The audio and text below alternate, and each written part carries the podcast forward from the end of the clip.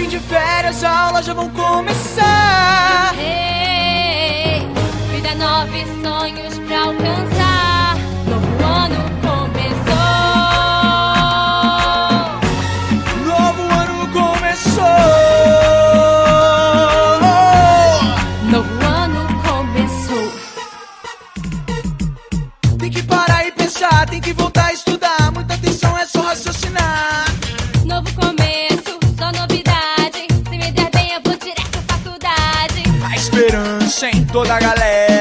esse ano nessa turma só tem fera. Em cada um de nós existe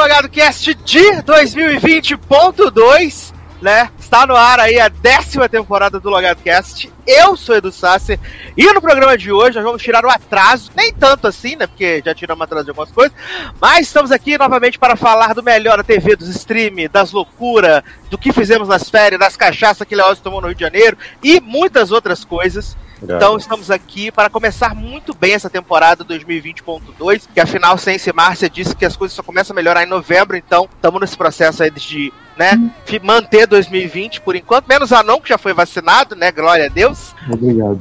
Mas estamos aqui então para entreter você, divertir você aí pelas próximas 17 horas, né? Enquanto seu ouvido aguentar.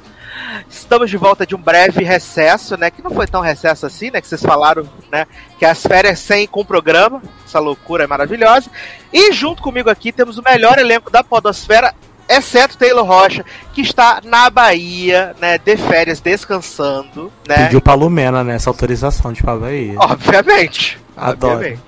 Mas você já ouviu a voz dele? Ele está aqui, Darlan Generoso, ainda no fuso horário. E aí, galera, beleza? Tô muito animado, como sempre, né, pra gravar essa pauta com 45 coisas e esse podcastzinho aqui que teve o recesso, que todo, toda semana tinha podcast, né? Mas a gente tava com recesso, e é fim de caralho. E é isso, cara, tô animado. Vocês não perdem por esperar da crocância que vai ser isso aqui hoje. Então, se liga aí, é nóis, tamo junto.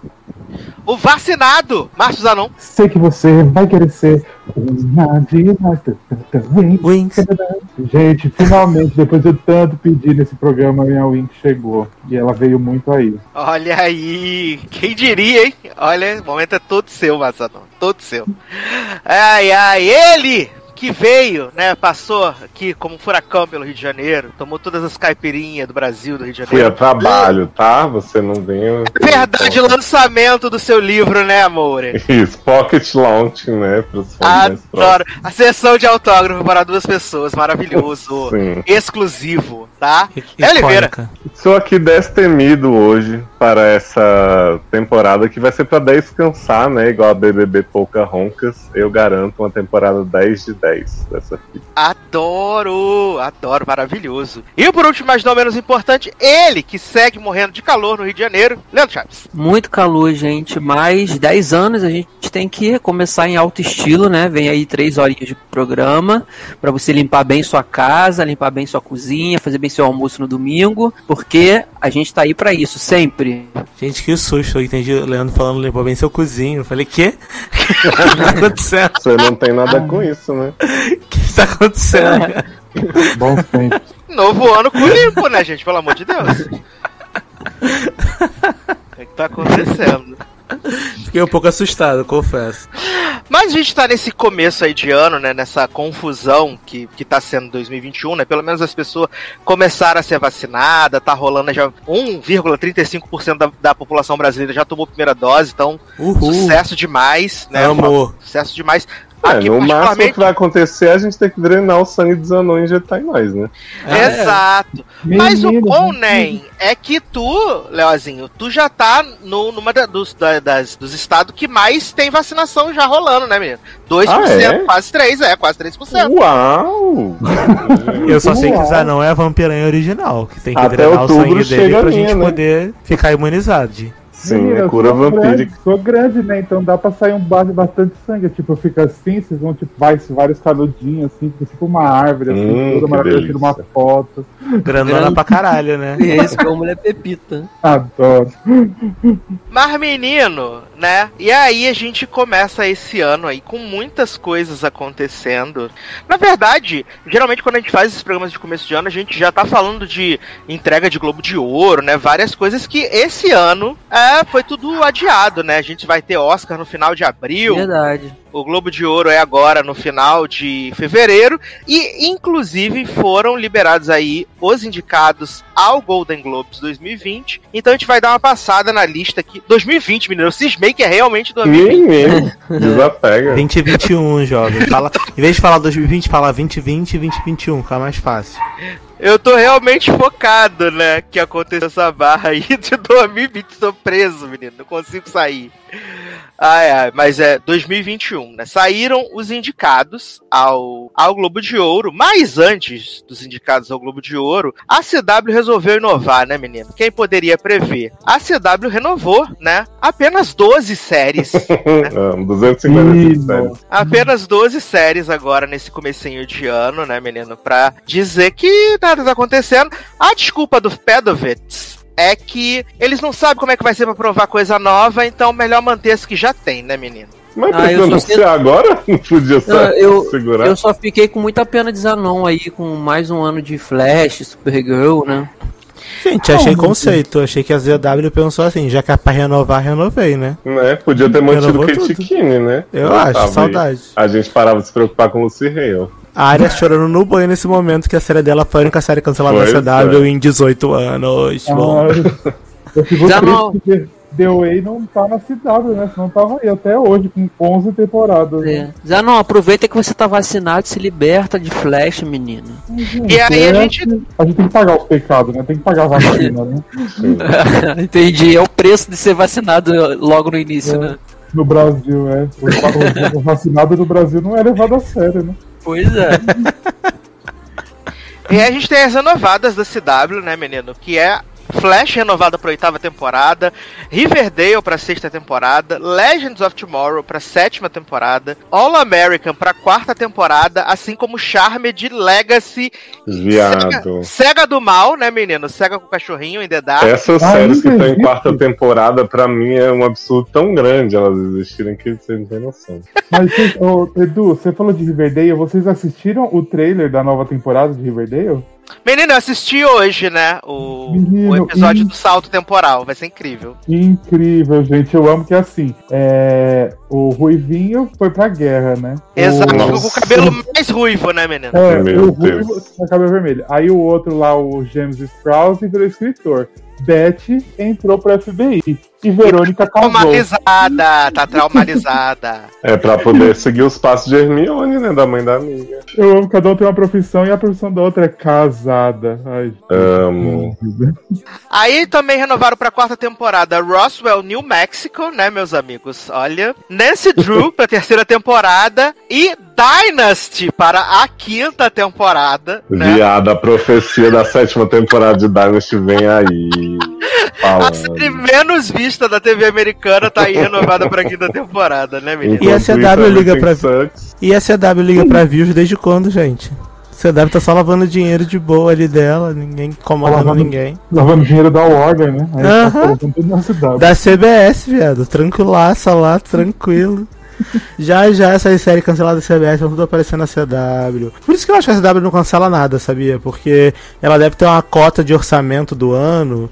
E aí ela, ela tem que sempre gastar no orçamento ou acima. E aí se ela cancelar, ela não vai ter série nova pra estrear. Então, tipo, ela fica renovando até alguém ter uma ideia nova de uma série bosta pra poder estrear no lugar.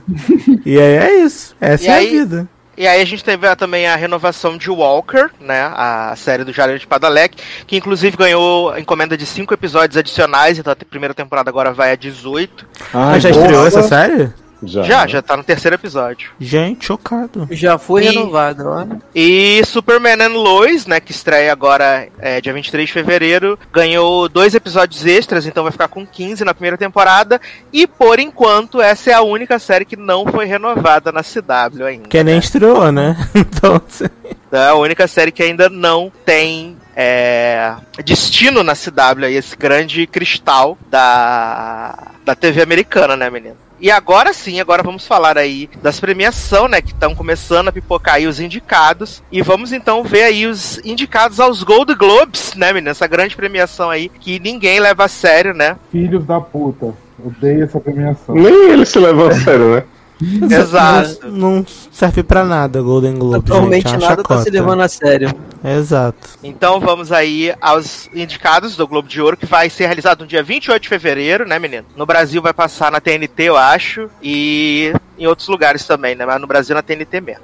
Então vamos aí aos indicados, né? Menino, esse ano a gente vai ter aí os prêmios em honorário, né? Carol Burnett vai ser pro Norman Lear, que é o monstro do, dos sitcoms, né? Desde Eu 1900 achei que era Carol com K. Essa, essa é só o prêmio queimada, né? Burnett mesmo.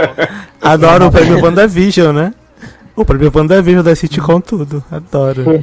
Prêmio Mamacita fala pra Gabriel Uhum. Vicente, né? É isso.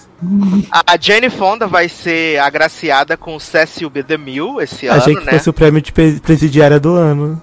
Ela foi presa gente- 800 Mas vezes. isso foi deu, que deu força pra ela ser indicada esse ano, ter sido presa por Provavelmente. ser ativista. Aham. pelas contribuições, né, para a indústria. Amo que você tá ignorando a gente.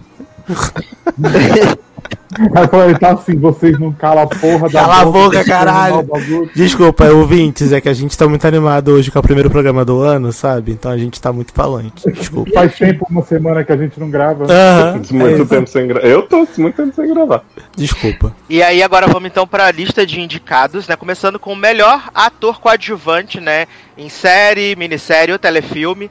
Indicados John Boyega por Small X, é, Brandon Gleeson por The Comedy Rule, Daniel Levi, Schitt's Creek, Jim Parsons, Hollywood e Donald Sutherland por The Undoing, meus amigos. Começou a chacota. Não. nunca pensei que ia torcer pra Dan Levi realmente achando que ele é o que mais merece, porque esses outros aí, puta que pariu. Sheldon. Eu torço Jack pra. Donald Sutherland, que é pai de Jack Bauer e é a única série que eu vi, então é isso.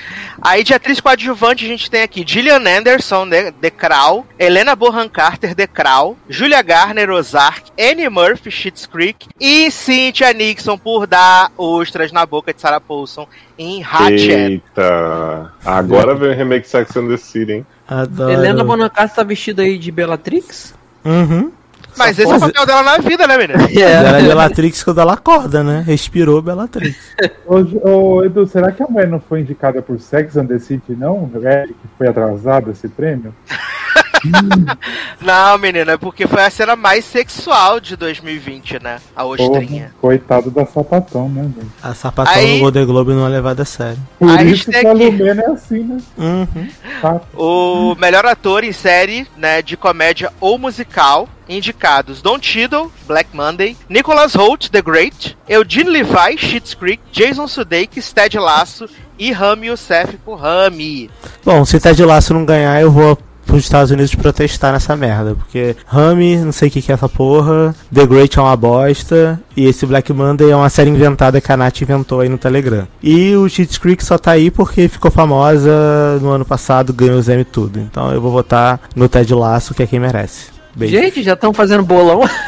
Já fiz o meu bolão aqui. Quem não gostou, paciência. Eu tô torcendo pra série do Black Mamba, né? Que é do K-pop e tal. Adoro! Aí a gente tem melhor atriz, né, em série de TV, come- é, musical ou, ou comédia, indicadas Lily Collins, Emily em Paris, né? Porra. Caraca, que fazem vive o mundo. Kelly Coco, né, como a nossa aeromoça Vilma, Rainha merece. Ellen Fanning, The Great, Ai, meu Deus do céu. Jen Levi, né, Joey's Extraordinary Playlist, Maravilhosa. e Catherine O'Hara como Tia Peruca Schitt's Creek. Adoro tia peruca. Torce- Torcendo por zoizinho e depois Penny, né? Porque olha. Ah, eu vou torcer pra Lily Collins, já que é pra ir pra, pra vala, gente. Vamos já torcer certo. Aí é Golden Globes, né? Não Já que é pra nada. tombar, né? Vamos tomar. Tão bem. Aí, melhor ator em série dramática, a gente tem Jason Bateman por Ozark, Josh O'Connor por The Crown, Bob Odenkirk, né, por Melhor Ligar para o Saul, Al Pacino por Hunters, Gente, que ano é esse? Céu, né? Matt Reers por Perry Maison Corre Ferro. Acho absurdo o Duque não tá indicado, né? Melhor a todo ano. Tô- A galera toda babada vendo Bridgerton. Pneus Bridgerton. Absurdo, racismo. Duque melhor 007. Eu acho. Aí a gente tem agora melhor atriz em série dramática, né? Olivia Colman, The Crown, Jodie Comer, Killing Eve, Diana, né? Emma Corrin, The Crown, Laura Linney, Ozark e Sarah Paulson por chupar a ostra de Cynthia Nixon. Ah, eu tô torcendo Sarita. Eu me choco com o Judy Cormer em 2021, sabe? Já deu, sabe, gente? Supera essa merda. É tipo Elizabeth Moss, né? Aham, é isso. Inclusive faltou na categoria também, né? O Handmaid. demônio. Exato. Aí a gente tem, né, melhor ator em filme ou é, série limitada, né? Indicados Brian Cranston, Your Honor, Jeff Daniels, The Comey Rule, Hugh Grant, The Undoing, Ethan. Hawke, The Good Lord Bird e Mark Ruffalo, I Know This Much Is True. O Mark Ruffalo já ganhou, eu acho, né? Porque Eu série acho mais triste do mundo. Eu acho que Hugh ganha porque é uma pessoa, a primeira pessoa que esfarela na TV durante o episódio. Uhum. Pô, leitinho Mas a gente sabe que o, o, o- o Globo de Ouro depende da quantidade de capital que vai ser fornecido pros votantes, né? Se vai rolar uma viagem pra, né? Pro Havaí, um dinheirinho na caixinha e Uma tal. voltinha aí- de helicóptero, né? né? né, uma voltinha de helicóptero é o que conta na votação. Então, não dá pra contar com o talento de Ru Grant, né? Pra, pra vencer essa categoria, infelizmente. A gente tem aqui melhor atriz, né, em minissérie, limited series, no caso, o filme pra TV, indicadas Kate Blanchett por Mrs. America, Daisy Edgar Jones, Normal People, Shira Haas, Nada Ortodoxa, Nicole Kidman e seus casacos em The Undoing, Amo. e Anna Taylor-Joy pelos Cambito da Rainha. Só gente Torcendo branca. por Nick, só pelo caos. Respeita a Shira. Shira não é branca. Xirra? Que? Porra, Shira. não é branca? Não é, jovem. Ela é. Qual, qual o nome da religião? Esqueci. A merda aqui. religião não é cor, gente. Tá- tá Eu sei, mas é porque, por exemplo, o judeu, o judeu não é branco, judeu é judeu. Se você falar pro judeu que ele é branco, ele vai ficar ofendido com você. Serena, judeu é você judeu. também é branca, né? É, é, Serena, você também é branco. Mas tô falando sério, se você falar pra um judeu que o judeu é branco, ele fica puto. Judeu é judeu. Mas, gente, É, Adoro. não é branco. Não é branco, gente. Tô te falando. Então vamos lá, você não tá melhor, acreditando. Ah, acredita em mim. melhor limited series ou filme pra TV, né, indicados Normal People, Os Cambito da Rainha, Machadinho, né, Small Axe, é, The Undoing e Nada Ortodoxa. Se nada ortodoxa não ganhar, sacanagem isso aí. Ah, vai Eu ganhar a Gambito da Rainha, né, machados- gente? Dois martelos concorrendo, não vai ganhar, né? Vai ganhar a Gambito da Rainha, eu acho. Porque Gambito da Rainha é a série mais foda, pirocuda A do mais mundo. vista da, da Netflix. 500 mil semanas na- no top 10 da Netflix dos Estados Unidos, não sei o que. Ana Taylor-Joy, melhor furiosa do universo, não sei o que lá. Meu pau de óculos, então vai ganhar a Gambito da Rainha. Eu já posso criticar porque não tem a May Destroyer aquela cor. Deveria ter, né? Claro porque é maravilhosa. Puta que pariu, né? A série tu- Aí me coloca peladona pra concorrer, né? Essa série horrorosa que não serve pra porra nenhuma, só pra fazer chacota. A revolta, eu amo. Muda, Brasil. Não tem Little Fires e tem Peladona, olha. Eu amo a revolta. Aí a gente tem aqui, né, melhor série musical ou de comédia, indicadas Emily em Paris, Porra, Tá que pariu. Comissária Belva, né, porra. The, The Great, Schitt's Creek e Ted Lasso. Você Gente, vê que teve que comédia boa, né? Não, e pior que assim, melhor musical ou comédia. E não tem um musical aí. Mas Nem teve Zoe. uma série musical só Zoe. Ca- Só Zoe, cadê né? Zoes? Aí. É, mas de acordo com eles, Emily em Paris é melhor que Zoe. Chupa essa manga. Hum, boa, né? Melhor série dramática, né, a gente tem aqui de indicados The Crown, Lovecraft Country, Mandalorian, Ozark Amo. e Rached. A Foda, não era minissérie? Não, garoto, vai ter cinco temporadas no mínimo. Ah, é, já é verdade, já tinham renovado, tá certo. Podem aceitar que Mandalorian já levou. Beijos. Ah, Acho que The Crown ser. torcer pra, pra Hatchet Lovecraft também. Gente, é, é Globo de Ouro. É Globo de Ouro. Glee ganhou. É Mandalorian, aceitem. É, Glee venceu. Tá, tá comprando o prêmio aí até ganhar. Ah, Qual o nome daquele ator que fazia o Kurt de Glee? Qual o nome Chris dele? Colfer. Ele ganhou o Globo de Ouro, então Mandalorian já levou. Aceitem. Gente, Já Zoe de Chanel já levou o Globo de Ouro. Exatamente. Zoe de Chanel ganhou o Globo de Ouro. É, aí agora entrando na parte de cinema, né, a gente tem aqui melhor canção, né, para filme, né, temos Fight For You, de Judas e o Messias Negro, é, Hear My Voice, só pegaram música de militância, né, Hear My Voice, do Chicago 7, lá, The Trial of Chicago 7, é, Momô e Jojo, né, esse filme maravilhoso com a Sofia Adoro. Dormiu, Jojo. que é Yossi, né, é, Speak Now, de Uma Noite em Miami, e Tr- Tigress e Tweed, né, de United States versus Billie Holiday, né, menino? Senti falta de Tom Bates, Carol Conká BBB, né? Faltou. Mas eu acho que também podia ter aí um Rusavik, né? Essa música icônica de, Verdade. de Eurovision, né? Melhor música do Verdade. ano, mas cagaram apenas pra esse filme icônico. Foi Lumena que escolheu as músicas dessa categoria, Uhum. né? Aí Exato. é- Eurovision é. É porque só gente nórdica branca, né? Exato, deveria ter assim, Best Music by Lumena. Aí seriam essas, provavelmente. é. Se for música de tortura psicológica, podia entrar. Exatamente. Aí Aí no melhor- caso seria. Desculpa, Sassi. Aí no caso seria. Eu tocaria o Glory da Britney Spears, né? Seria indicado, no caso. Cala Tortura psicológica. Aí, melhor trilha sonora, a gente tem aqui, né, o Alexandre Desplat, por O Céu da Meia-Noite, o Lud Ludwig Göransson, por Tenant, James Newton Howard, por é, News of the World, eu não lembro como é que ficou, Relatos do Mundo, né, que estreia na Netflix agora no dia 10 ou dia 18 de fevereiro. Esse né, filme é original Netflix? Não, ele é Universal, que vendeu os direitos pra Netflix, né? É, o Atticus Ross e o Trent Reznor estão concorrendo por Mank e por Soul, né? Duas trilhas aí diferentes concorrendo também, muito legais. Fiquei bem surpreso que Mulher Maravilha 84 não concorreu, né? Com ópera. Né? Uma trilha tão boa. Uhum. Estavam dando sorte porque é, o filme estaria nas premiações porque foi um dos únicos que lançou, né? Ah, Eu amo que é- assim, com ópera, não sei nem que, quem é que fez aquela merda, mas parece que é tipo uma ópera requentada de algum lugar que só tocou isso no, no filme. Sei lá, pô, qual o nome do maluco que eu falei lá no podcast que a gente gravou? Que era Hans Donner. Hans Zimmer. Hans Zimmer por Mulher Maravilha, faltou, né? Saudade. Então vamos agora para melhor filme estrangeiro, né? Diferente do Oscar, que é filme internacional, que filme é estrangeiro, que tem uma polêmica, né? O fato de Minari ter sido indicado, apesar de ser um filme americano. Minari entrou como filme estrangeiro porque ele tem mais de 50% dos diálogos falados em coreano, né? Então ele acabou sendo Olha, classificado como estrangeiro. Mesmo, né? Que eles não Marmelada. na própria regra. Uhum. E aí a gente tem o Another Round, da Dinamarca, né? Lá de Esse é Orona. Mikkelsen, esse O homem aí? próprio, ele mesmo. Lá, lá Llorona, aquele de terror? Acho Não, que é um drama. Menino, parece que é porque é shooter, né, menino? Deve ser, mas não é o da, da Lindão Cardellini, não. Fica tranquilo. Eu Ai, assisti esse lá de Orona. Olha, difícil. Merecia, né? Olha, Llorou. merecia. Hein, Llorou? Não. Llorei muito, nossa. Sangue, no caso, né? Llorei Oh. sangue. Tem até uma música pra você. Llorando se foi. Já que é o pra Lali- llorar, llorei, né? O La Llorona, né, da França da Guatemala.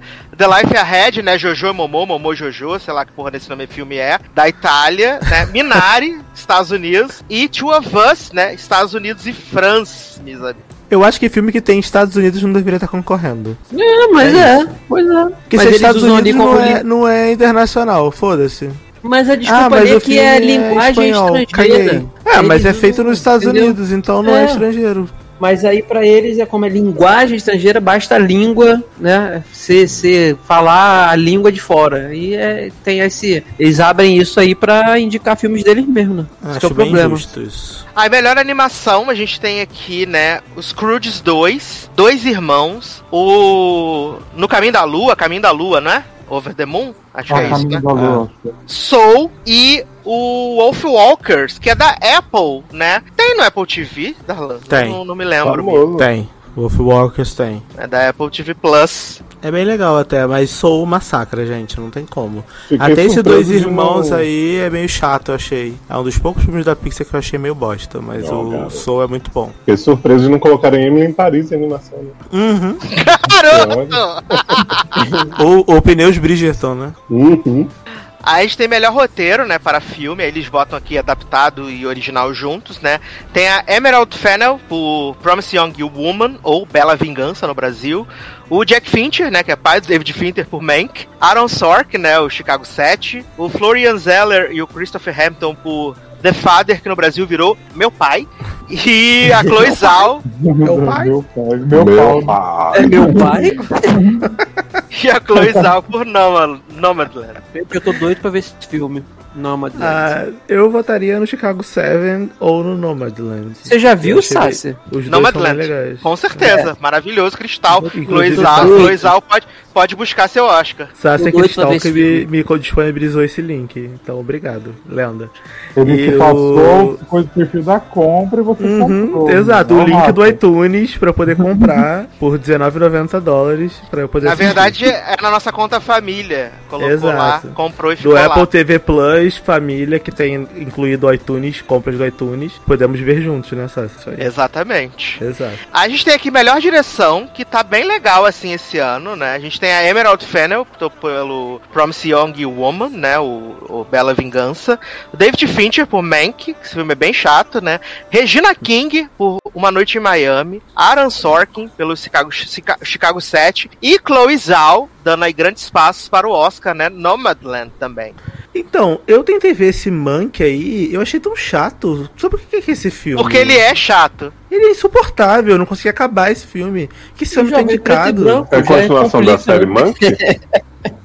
Só que pior, né? Muito pior. Não, eu, eu, achei, eu achei que era com o pai da, da Marvelous Mrs. Maisel, do, da série Monkey, né? Milk, né, que eu falei. Eu achei que era sobre a vida dele e tal. Eu falei, ah, vou ver, né? Eu adoro o Milk lá, o homem lá, o marido, o marido daquela coroa lá, mãe da, da Marvelous Mrs. Maisel. Aí eu fui ver, era preto e branco, não entendi porra nenhuma, achei um saco, aí parei de ver no meio. Achei muito chato esse filme. Aí a gente tem aqui melhor ator coadjuvante, né? É, os indicados são o Sacha Baron Cohen, né, pelo Chicago 7, Daniel Kaluuya por Judas e o Messias Negro, Jared Leto, né, por The Little Things, Bill Murray on the Rocks e Leslie Odom Jr. por Uma Noite em Miami. Vem, vem aí o egote desse homem. Eu, eu votaria no, no maluco do Black Panther, porque eu tô muito animado pra ver esse filme aí do Messias Negro. Acho que vai ser legal esse filme. Nem vi, mas já tô votando nele porque eu gosto desse ator. Eu gosto muito do Leslie Odom Jr., cara. Gostaria que ele ganhasse. Já pensou? Mas qual o filme que ele fez mesmo? Foi o do Uma Noite em, Chica... em... Miami. É o, é o da Regina King, que tá na Amazon Isso. Prime? Exato. Isso. Nossa, eu comecei a ver esse filme e achei uma aposta, mas tomara, Chato torço por ele caralho. também. Chato Mas pra tá- caralho. Não é pouco chato não, é muito chato, real. Mas forças aí. Torço. Aí a gente tem melhor atriz coadjuvante, né? Indicadas Glenn Close, né? Por Hilly Billy Elliot. Eu não lembro o nome no Brasil, uma vez um sonho. Que Jean é Not My Lover é o nome É o do da. Amy Adams, não é? Que Exato. Filho, filho. Olivia Colman, né? The Father, Meu Pai. Jodie Foster, The Mauritanian. Amanda Seyfried, né? Mamma Mia 3, Mank. Hum, amo. E Helena Zengel pelo Relatos do Mundo, né? News of the World. Podia ser uma 63, aí eu votava na Amanda Seyfried, Cristal. Queria entender como é que a Olivia Colman faz The Crown e 200 filmes na mesma época. É que é sempre o mesmo papel, né? Papel de rainha, e aí mete tudo aí. Entendi. Faz tudo igual, menino. Não precisa nem de série de personagem. Aí a gente tem aqui melhor ator, que é uma piada Olha. essa categoria aqui em grandes partes, né, menino? Melhor ator em filme de comédia ou musical, começando com Sacha Baron Cohen por Borat 2, ok, top. James Corden por A Festa de Formatura. Achei que fosse por Cat. Lin-Manuel Miranda, Hamilton.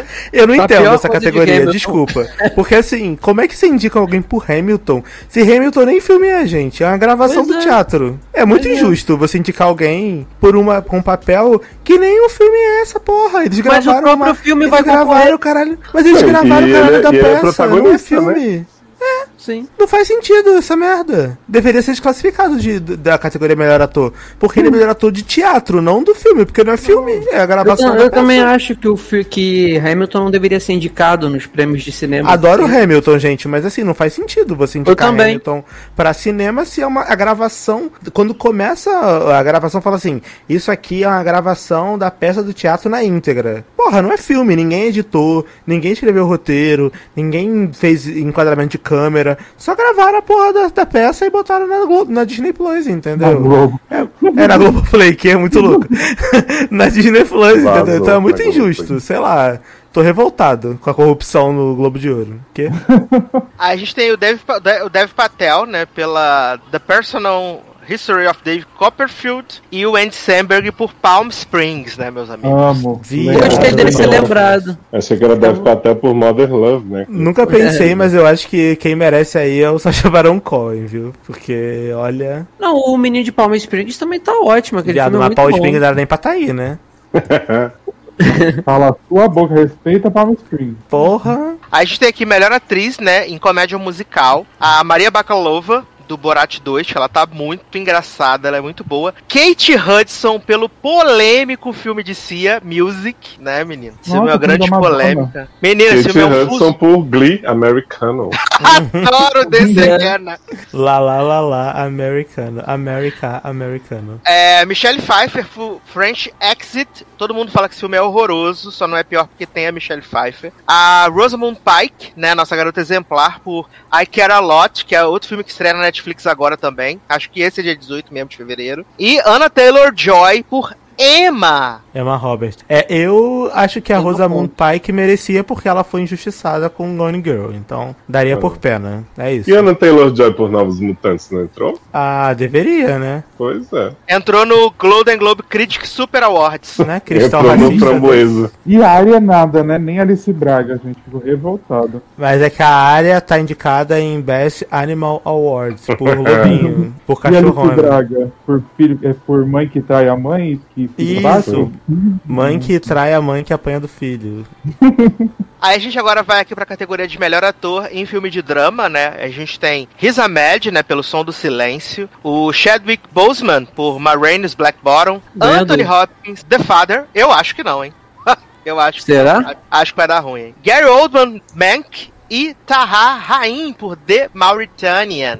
Mas pra quem que você acha que daria ruim? Menino, eu acho que o Anthony Hopkins vai ganhar, É. eu acho. Eu acho que o, o Bozeman vai ganhar por, por Buzz, sabe? Tipo, a É, última Anthony Hopkins já chance. tem 10 mil. Tem 40 Globo de Ouro, foda-se. Não, tá eu não acho que ele ganha ligando por mais. bem, não. Acho que ele ganha porque ele foi muito bem no filme, cara. Ele é, Ele mas todos foram bem. sozinho. O, o, o do É. cara do Som do Silêncio, pra mim, merecia pra caralho, porque ele foi muito foda naquele filme. Mas eu acho que ele não tem chance contra o, o- Pantera Negra, porque além dele ter sido muito bem no filme, é a última chance dele, ele não vai concorrer a mais nada. No próximo ano, esse outro cara ele pode estar com outro filme concorrendo e ganhar. Ele não, é a última chance. E como é Globo de Ouro, eu acho que os caras vão dar mesmo, os, os jornalistas internacionais dos Estados Unidos, vão dar pra homenagear, pra trazer audiência, pra né, deixar marcado Tudo vai história. depender de quanto dinheiro a Netflix vai botar na conta. Vai botar bastante pra dar o buzz. Eu acho que vai, vai rolar. Vem aí esse prêmio. Melhor atriz em filme de drama, Viola Davis, Ma Rainey's Black Bottom, Andra Day, The United States vs Billie Holiday, Vanessa Kirby, Pieces of Woman,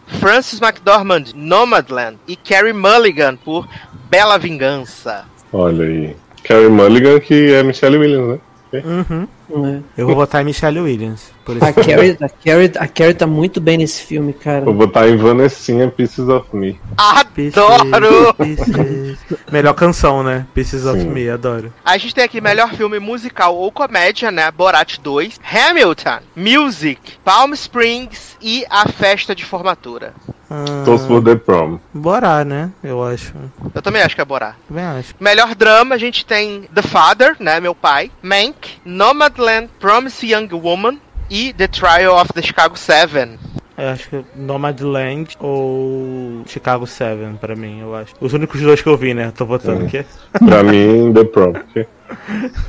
Mas Nomadland é muito foda, eu gostei muito desse filme, mas Chicago 7 tem, tem o lugar do meu coração. Eu, gostei, eu adorei esse filme, achei muito bom. Então vamos falar agora do SEG, né? Que tecnicamente é uma premiação séria, né? Porque a maior parte da, da academia que vota no Oscar está afiliada ao SEG, né? São mais de 105 mil membros. Então a gente pensa um pouquinho mais de qualidade, né, meus amigos? Então vamos descobrir aqui quem foram os indicados ao SEG Awards, que foram anunciados, inclusive, numa live no Instagram que tinha 15 mil pessoas assistindo, né? Foi, marav foi maravilhoso. Então vamos Segue lá influencer. aos indicados ao SEG Awards, meus amigos. Vamos começar aí com o melhor elenco, né, de dublês em série, né? The Boys, Cobra Kai, Lovecraft Country, The Mandalorian e o Westworld. Porra, o dublê que tá concorrendo é Dolph. Bacana. Categoria Nossa, muito empolgante, né? Não, menino, deve ser o menino que anda de um lado pro outro lá, como é que é o nome dele? Já até esqueci. Rodrigo Santoro. É, garoto. Não, o outro. Pô. Gente, o nome É o dele tá na- BT dos Jogos Vorazes. Isso, já até esqueci o nome dele na série, gente. É Geraldo, Antônio. Vamos lá, então. É, melhor elenco de dublês em filme, né? Nós temos Destacamento Blood, Mulão, é, Relatos do Mundo, o Chicago 7 e Mulher Maravilha 1984. Ah, gente, Mulher Maravilha, As óbvio, né? Já ganhou. Ah, os manequim com a cara no chão, claro que já ganharam. Gente, essa categoria é o quê? precisa. Bronze e Annabelle, melhores dublês. Sim. Uhum. Não, não coloca a porra de aves de rapina e me coloca a Mulher Maravilha. Vai tomar no meio dos seus cu, seus filhos da puta. Aí, melhor, né? Performance de um ator em filme pra TV ou limited series. A gente tem o Bill Camp, The Queen's Gambit, né? David Diggs, Hamilton, Hugh Grant, The Undoing, Ethan Hawke, The Good Lord Bird, Mark Ruffalo, I Know This Much Is True. Ah, Mark Ruffalo. Porque Bill Camp fez o quê, gente? Morreu e jogou xadrez. Não serviu pra nada nessa série. Só pra menina ficar triste. Não entendi porque ele tá indicado, mas vamos fingir caralho. Aí as atrizes em limited series ou filme pra TV são Kate Blanchett, né, Mrs. America, Michaela Coel, I May Destroy You, Aê. Nicole Kidman, Mais Casacos, The Undoing, Anna Taylor-Joy, Os Cambitos da Rainha e Kerry Washington por Foguinhos em Todo Lugar. Acho bom Miquela ganhar. Olha, justiça essa categoria, viu? Se não. Michaela. Melhor, né, ator em série de comédia, Nicholas Holt, The Great. Dan Levi, Schitt's Creek, Eugene Levi, Schitt's Creek, Jason Sudeikis, Ted Lasso e Rami Youssef por Rami. Ah, tô sendo por Nicholas Holt, né? Grande apoio de comédia. Ted Laço. Torcendo pelo Lasso, Fera. Não, Ted agora Lasso. essa de comédia, atrizes em comédia é uma piada, né, meus amigos? Vamos lá. Melhor atriz em série de comédia: Cristina Aplagage, morta pra mim. Olha, Lila Cardellini, morta pra mim. olha. Kaylee Cuoco, comissária Ah, Belba. vencedora. Menino, parece que as pessoas gostaram realmente de comissária Belba, hein? Né? Grande hit, hein? Olha que o M vem, hein? Sucesso demais. E Annie Murphy e Catherine O'Hara, tia peruca, né? Por Schitt's Creek. Amo Anima. É, é. o que eu ia Bacana, falar é, é massa. É, ator em série dramática: Jason Bateman por Ozark, Sterling Cabral, né? This Is Us. Josh O'Connor, The Crow, Bob Odenkirk, melhor ligar para o Saul, e o Duque de Pneus Bridgestone. o que já caralho. venceu, né? Vamos, Até fala porque tomou uma cavalgada fatal, não é pra qualquer um. Teve de muita Viado, Isso é uma chacota na cara do mundo. Viado, você já tomou uma cavalgada fatal pra saber? Chacota Ele- por quê? Indicaram Hugh Grant numa outra categoria, deixa o, o, o coro- coronel ia falar. o que foi melhor que esse homem esfarelando. Né? Exigiu muito dele, viado. Ficar com a cara tremendo que o pai dele não gostava dele e que ele não podia gozar dentro. Uma barra. Atuação Aí agora a gente tem a categoria The Crown versus Ozark, né? Porque tem Gillian Anderson, Olivia Colman e a Emma Corrin, de The Crown, versus Julia Garner e a Laura Linney, né? Disputando pelo prêmio de melhor atriz em série de drama. É, melhor performance de melhor elenco em série de comédia, morta pra mim, né? Comissária Belba, eu acho que te ganha só por René Montoya. É, e Jorge, né? The Great, Schitt's Creek e Ted Lasso. É, melhor elenco aí. Ted Lasso. Aí, melhor elenco em série de drama, melhor ligar para o Saul. Pneus Bridgestone, The Crow, Lovecraft Country e Ozark. Pô, já ganhou pneuzinhos, né? Um elenco aí que mostrou tanto que veio. É, me choca Pneus Bridgestone ser drama, né? Porque pra mim era comédia. Porque eu ri É pra caramba vendo. Não, tô falando sério. Pra mim era. é, as situações eram engraçadas, não era dramático aquilo ali. Então me choca tá indicado em tudo como drama. Deveriam ter colocado como comédia. Tinha mais chance. Agora então vamos aí pra né, ator em. Né, ator coadjuvante em filme. Chadwick Boseman, destacamento Blood. Sacha Baron Cohen, né, o Chicago 7. Daniel Kaluuya, o Judas e o Messias Negro. É, Jared Leto, The Little Things. E Leslie Odom Jr. por Uma Noite em Miami. Meus amigos, sucesso demais. É, atriz em atriz coadjuvante, Maria Bakalova, Borat 2, Glenn Close, né, Era Uma Vez Um Sonho, Olivia Colman, meu pai, Yon Yoon-jun, Minari, que é a minha favorita, é a minha torcida, e a Helena Zengel pelo Relatos do Mundo, né. Aí a gente tem aqui, melhor ator, né, é Riz Ahmed, The Sound of Metal, é, Chadwick Boseman, Marines Black Bottom, Anthony Hopkins, meu pai, Gary Oldman, Mank, e direto de The Walking Dead, Steve Yeun por Minari, meus amigos. Esse é o Glenn? É o Glenn. Olha. Massa. Massa. Toda vez que você fala massa, eu já lembro de Lumena, massa. Que ódio. Massa. Grandão, né? Ganhar grandão. Tô numa vibe grandona aqui. É, grandão. Grandão. Mel- melhor atriz, a gente tem Amy Adams, Viola Davis, Vanessa Kirby, Frances McDormand e Kelly Mulligan. Eu fiquei surpreso aqui com a Amy Adams, né? Mas o, o SEG tem dessas coisas, né? Provavelmente ela não deve entrar no Oscar, né? Ah, Só... a mulher se, né, se abriu toda pra esse papel pra ganhar um prêmio, pelo menos você. Sim. E o último, a última categoria é melhor elenco, né? Em filme. Que a gente tem destacamento Blood, é, Marines Black Bottom, Minari, Uma Noite em Miami e Chicago 7, né, meus amigos? Três filmes da Netflix aí entre os cinco de melhor elenco. É, pois é. Da Five Blood é muito foda. Merecia ganhar alguma coisa. Totalmente excelente, maravilhoso. É, o SEG Awards vai ao ar no dia 4 de abril, tá longe para um, né? Mas também, esse ano não vai ser exibido na TNT, né? TNT cancelou o contrato, não vai ter SEG Awards na TV. Mas tem nos stream aí, né, menino? Vocês que lute. Como diria Taylor se estivesse aqui, né? Give your jumps. Esse grande streaming pra você assistir a premiação. Maravilhoso. Mas, menino Leozinho, qual Opa. vai ser a belíssima primeira canção que iremos tocar no Logado Cast de 2021? Olha a responsabilidade que você me dá, garoto. Vamos então de Pieces of Me, Ashley Simpson, né? Pra poder começar com no alto. Adoro! Adoro! Maravilhoso. Então vamos tocar Ashleyzinha e a gente já volta. On a Monday, I am waiting. Tuesday, I am fading. And by Wednesday, I can't sleep. Then the phone rings, I hear you. And the darkness is a clear view. You've come to rescue me.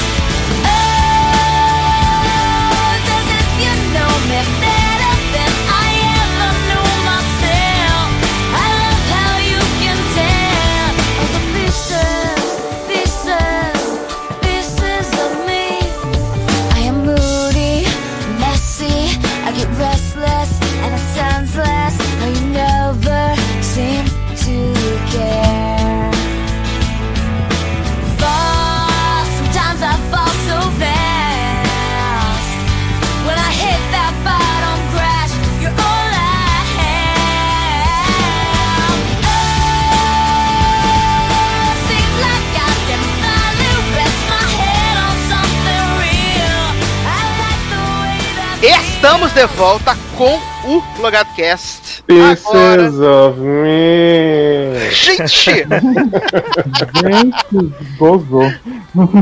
Pra começar aí, finalmente, a nossa pauta em 2020, né? Muitos assuntos, muitas coisas maravilhosas.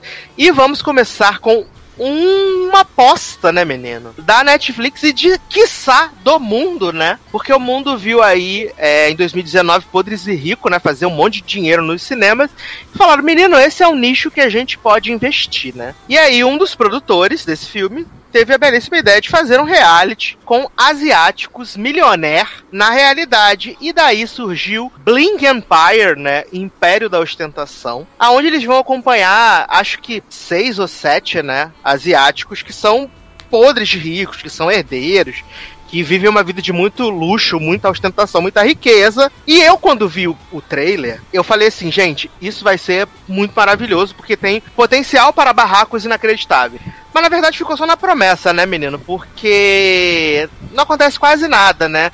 Uma, uma forçação de quero descobrir quem é meu pai, quero, quero descobrir quem é minha família. Ah, mas tem um super barraco do colar, né? Que a véia que parece. Como é o nome daquela véia de Mulheres Ricas, que era Barbie? Ah. Brunette Francaroli. Brunette, brunette asiática, né? Que é a véia toda botocada. E aí a outra parece, menina, tá usando um colar parecido com o seu pra mostrar que eu te respeito, não sei o quê. Bota a mulher do outro lado da mesa, fica lá, ah, humilhada. Cara, Isso aparentemente é muita humilhação, né? A parada digo- desse pode. Eu te digo que se não tivesse Ana nesse elenco, pra mim acho que o reality ia ser pior do que é. Porque a Ana e a Christine, elas têm uns momentos quinta série ao longo da temporada, que é uma das coisas mais engraçadas. Que tem esse plot de botar ela pro lado do. Do lado do final da mesa. Aí mais pra frente tem um plot que a, a Ana tá dando uma festa pro melhor amigo francês dela. E aí ela bota no convite da Cristina o horário errado, que é o horário que as pessoas estão indo embora pra Cristina chegar, né? Tem o plot também maravilhoso do que Cristina tá dando uma festa, né, pra do, Dr. G, e aí ela fala na frente de todo mundo que Ana gosta de sexo anal, né? Adoro essa barra, né? Pergunta na cara dela se ela quer o produtinho Olha. lá pra que reforça o ânus, né? É maravilhoso, é Eu maravilhoso. gostei também do plot do microbiano da piscina, né? O menino que fala, ah, sou muito desejado, não sei o quê. É, reclamando que a outra paga muito, né? Pela, pelo lugar que ela mora, porque ele divide com cinco pessoas e paga mil dólares. E aí elas caras assim, tipo, e você divide apartamento? E o grande personagem Power Ranger vermelho, né? Que tá Porra, nessa série eu chorando queria- por causa namoro. Eu queria falar desse personagem, porque assim, gente, eu não entendi real o objetivo desse homem nessa série.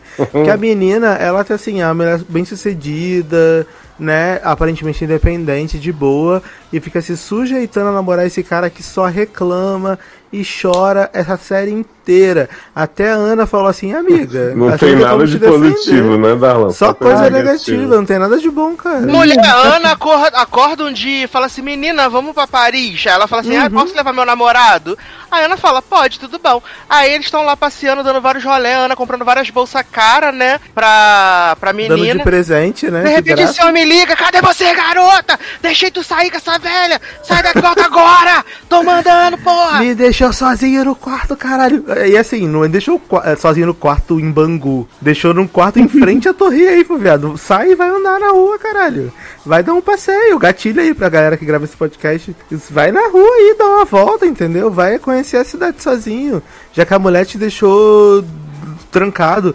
Não, o homem fica ligando, fica perturbando, fica reclamando. E, tipo assim, cagando o rolê. A mulher poderia ter ganhado várias bolsinhas, várias roupinhas, vários colar. Não ganhou nada de presente porque esse homem ficou perturbando. E essa mulher tem uma dependência emocional nesse homem que eu não consigo entender. E ela fica tipo assim: ai não, porque ele não me trai. Ah não, porque a piroca dele é muito foda.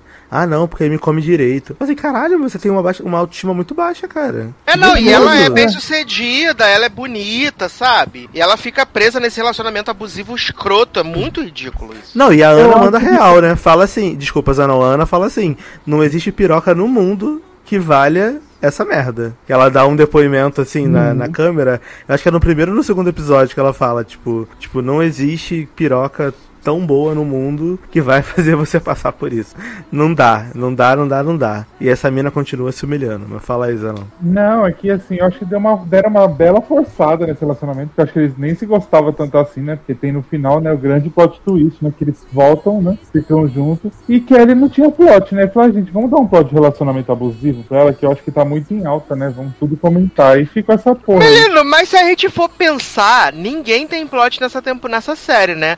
Porque tem o plot daquela menina lá, que eu, ela é tão avulsa que eu não consegui nem decorar o nome dela, né? Que quando eles vão fazer as compras em Las Vegas, que aí fica Christine e o amigo botocado falando assim, ai, porque teu pai vai te deserdar. E quanto você ganha fazendo um publi no Instagram lá? Ai, 40 mil dólares. Aí ela, menina, você não compra nem minha calcinha. Gente, e o David Brasil asiático? Insuportável. Eu amo. Viado, Brasil. que ódio desse homem. Fica, tipo, fazendo fofoquinha intriguinha entre as duas velhas. Tipo, ai, porque não sei o que. Meu Deus, ela usou o colar na festa. Ai, eu acho que isso é um afronte. Não sei o que. Pra Caralho, mim, que ódio. pra mim, aquele Kevin tava na cara que era mexer do amigo pouco tocado e ninguém Eu contava. achei, menino, que eles se pegavam em algum momento, assim, sabe? Eu achei que eles iam se pegar. Aliás, tá cena maravilhosa, né? Que ele chega na casa do Kevin, o Kevin tá meditando de cueca. Ele, garoto, pode ficar meditando de cueca, não pode não. Ao desrespeito com o Buda, que absurdo. Vai botar uma roupa, para de ser louco. Olha. Não, também tem o plot maravilhoso também pra mim da DJ, né? A DJ, inacreditável, Sabrina Lumena, Sato. né? Lumena. É, pra mim, ela é a cara da, da Kylie Jenner. Ela é igual a Kylie Jenner, né, menino? Que Ana resolve fazer um dia de spa, né, pros seus amigos. E aí essa mulher fala que sente uma coisa ruim na casa de Ana. Ela leva uma bíblia da Igreja Universal, um defumador, pra ir passando na casa plot. da mulher. E aí eles vão no banheiro e tem uma bomba peniana no banheiro da mulher. Eles jogam a bomba peniana pela janela, viado. E a Eu boa amo vocês não, falando, parece que o programa é até bom, né? Mas é porque a gente tá compilando oito episódios, entendeu? Mas é que é o nosso jeitinho. Oito episódios de uma hora. Ah, gente, pra mim passou rápido, gente. É. Mas você é né? suspeito, né, Ney? Porque eu tô chegado num olho fechado, né? Então. É, você, Ah. você curte um K-pop. É, tu gosta do Ah, K-pop, então tu tem a tendência a gostar mais do negócio, entendeu? Pra mim, Love Van era muito melhor que isso. Saudade, inclusive. Ah, eu lembro quando os homens saíam do mato tampando as partes, que estavam muito excitados com as meninas. Ah, eu amava, amava os rolês na praia suja. Saudade no lixão da mãe Lucinda. Menino, e no final, voltando aqui, que- querendo forçar Kevin e Kim pra ficar junto, né, gente? Sim, o nada. casal do pop, né? O casal do... Mas eu achei, né, que quando tava rolando a, a busca né, pelo pai perdido de Kim, essa barra toda, que eles vão pra Louisiana e fica perseguindo, batendo na casa do homem, eu achei que tava rola- rolando um negocinho, né? Mas aí, acho que não também, né? Porque o Kevin, menino, o Kevin é um sem propósito na vida, né? Essa é a grande Sim. verdade. Porque fala que ele é um grande não, ele tem- modelo, mas ninguém vê ele fazer um nada, um trabalho na vida, né? Menino, ele tem um propósito, viver às custas dos ricos. Uhum. Exato, sugar enquanto pode, né? Errado não tá. Enquanto ele tem corpo, ele tem que usar, né? Depois que acabar, não vai poder fazer a mesma coisa. Exato. E assim, tirando isso, acho as crianças fofas, né? Baby D, Ai, cristalzinho. gente. a sessão Baby de D, fotos de Baby D, gente, coisa mais fofa do mundo. Ah, também tá o plot- enorme. Tem uns sete anos já com essa criança. O maravilhoso também é o plot da mãe de Jador, né? Que eu não lembro o nome dela, que tem o plot de que quer casar com o homem e o homem não quer casar com ela. E na cultura asiática é uma ofensa, né? Não ser casado e ter filho. E aí essa mulher fica com o plot de que tá vendo a mãe, de que a filha tá vendo a mãe. e acha que a mãe reencarnou no bebê. E é contrata um homem que fica rabiscando no caderno, falando que a mãe tá aqui, que a mãe tá lá, que a mãe tá na criança. Olha, sinceramente. Plot do homem rabiscando o caderno, eu não entendi porra. Ele rabisca e fala, gente, o bebê tá aqui mesmo, bebê tá. A sua mãe tá dentro do teu filho. Agora você vai ter que dar de mamar pra sua mãe que você mamou. Tipo Dark, assim. O É quê? filho da sua própria mãe. Você não viu isso? Eu vi, mas é que eu tô chocado com você simplificando e, e dizendo que você vai ter que dar o peito pra sua mãe, que era a mãe, a própria mãe do seu filho, que é você. É, gente. É, É um rolê muito louco. é tipo Dark, né? Ele voltou Aham. no tempo e virou a mãe, gente. Maravilhoso. E eu não entendi também por que, que aquele homem não queria casar com a mulher, né? Mas depois você Exato, entende. é porque eu acho que ele não queria dividir a fortuna, né? Hum, Ah, deve ser isso, mano. Não queria juntar as fortunas, porque aí se separar, ele, vai- ela vai ter o dinheiro da fortuna dele. Acho que ele não queria essa, essa confusão, entendeu? Mas já tem dois filhos, tu vai, de qualquer jeito vai ficar com um pouco com a mulher pra cuidar das crianças. Ele é um otário mesmo. Garoto, tadinho. Não, ele quando, ele, quando eles levam o Kevin lá naquele, naquele mercado que é tudo tipo 50 mil dólares, 100 mil dólares, o peixe pra fazer não sei o que, o chá. Eu falei, gente, o que que tá acontecendo? Esse não é meu mundo, tô igual a Mara. Né, ele compra o bagulho tipo 50 mil, compra pra fazer uma sopa pra mulher. Eu falei, garoto, Exato. É muito. alimenta se- 59 mil famílias com esse, com esse coisa. Menino, eu não trabalho nunca mais com esse dinheiro que ele comprou um peixe lá pra fazer a sopa. Trabalho nunca mais, vou viver de renda. Eu- Maravilhoso. Mas assim, é, eu acho que teria potencial, mas eles não souberam explo- explorar. Eu acho que por eles serem milionaire, né, talvez eles não quiseram se expor tanto aos barracos. Porque até o barraco na, na festa vermelha lá da, da, da mãe da Jador não é um barraco assim que a, que a, que a menina Kardashian joga a bebida no Kevin não é um barraco, não é barraco, né, menino? Barraco é o que eu vejo em Merit Medicine, né? Que as mulheres saem pra cima gritando, botando na cara da outra. Isso é barraco, né? É Jojo quebrando a garrafa, amassando a garrafa. Isso é- Eu tô acostumado com barraco, né? Mas esses negocinhos, depois fizeram lá a noite do boliche, sabe? Eu achei que tinha potencial, mas não souberam como desenvolver esse potencial dos barracos. Eu acho que eles tinham uns, uns plots legais. Tipo, teve o plot da Cristina que não queria engravidar de novo. E aí, aí ela fala assim: ela termina um episódio e fala, "Ai, não. Mas o problema é você não. Aí você fica, tan, o que, que aconteceu, né? Você já acha que o filho é de outro homem, né? E aí demora, tipo, três episódios só, nem lembra mais disso pra contar. Eu acho que, tipo, foi meio mal montado o bagulho. Podia ter sido melhor. Sim, não tem ritmo. Não, tem uns que não empolgam. Uhum. Esse mesmo da busca pelo pai da, da Kim é muito chato, muito chato. Eles andando pela cidade, aí o, o David Brasil entra lá no protesto do povo que é anti-imigração. Olha, é muito chato. né? Tinha potencial. Quem sabe a segunda temporada aí pode ser melhor, né, menino? Quem sabe? Vem aí, né? Espero que Kelly não esteja mais com o homem abusivo, né? Que eu não sou obrigado. Muda de Power Ranger, pega um outro. Um A menina, azul. ela adora essa rola. Parece que tem mente tem mel essa rola. É, mas parece que eles não estão nem mais juntos, né? Aí vou ter Mas que naquele voltar. vídeo de, que eles fizeram pra Netflix especial, eles estão juntos, não estão? Porque saiu o especial pra Netflix, onde eles estão um ano depois. Ah, eles estão juntos? Estão juntos? Porra, mulher, se valoriza. Eles estão juntos, menino. Se você não viu, depois até te mando esse vídeo. Eu vi o vídeo que, que ia ter, mas eu acabei não vendo. Ana maravilhosa, de cabelo preto agora, gótica trevosa. Eu sigo só eles no Instagram, né? Só pra, pra acompanhar a fofoca coreana. Mas tá aí, nossa dica. Se você é chegado nos K-pop, né, num Blackpink, num Black Mamba, assiste Ah, aí Blink Empire que você vai gostar. Né, mas se você não é muito chegado, talvez não seja sua, sua praia, assim, menino. Tem outras coisas melhor. Tem as corretoras de Darlan, tem Merit Medicine, tem, tem Below Deck, tem outras coisas com mais qualidade, assim, de reality vagabundo, tá? Sem dúvida. Mas vamos falar então agora de uma série que retornou aí, né, para a sua segunda temporada na Apple TV Plus. E eu tenho que dizer que já debandei, já pulei deste barco, né? Que Dickinson Eita. voltou aí para sua segunda temporada, né? É, voltou com três episódios, que agora tá no quinto, né? Já para indo pro sexto. E eu pulei fora, menino, porque eu vi os três, né? Do, do retorno. Só gostei de um, que é o da sessão né, na terceira, sessão espírita. E aí depois eu acho tudo tão chato. E assim, apesar de amar Hayley, eu acho que a personagem tá num espiral de encheção de saco mais do que o natural. E ainda tem a menina lá, a, que casou com o irmão dela, que também é um porre. Nossa. E ainda tem Jenny Krakowski, né, menino, que eu não consigo. I can't. E, e eu perdi meio que o encanto, sabe? Apesar de achar a série engraçadinha, espertinha, eu perdi o encanto. Queria que vocês falassem como é que foi esse retorno aí pra vocês, Dickinson, né, menino? Vocês que estão aí seguindo nessa barra. Então, é, eu concordo com você. Eu acho que a série caiu, assim, bastante da primeira temporada.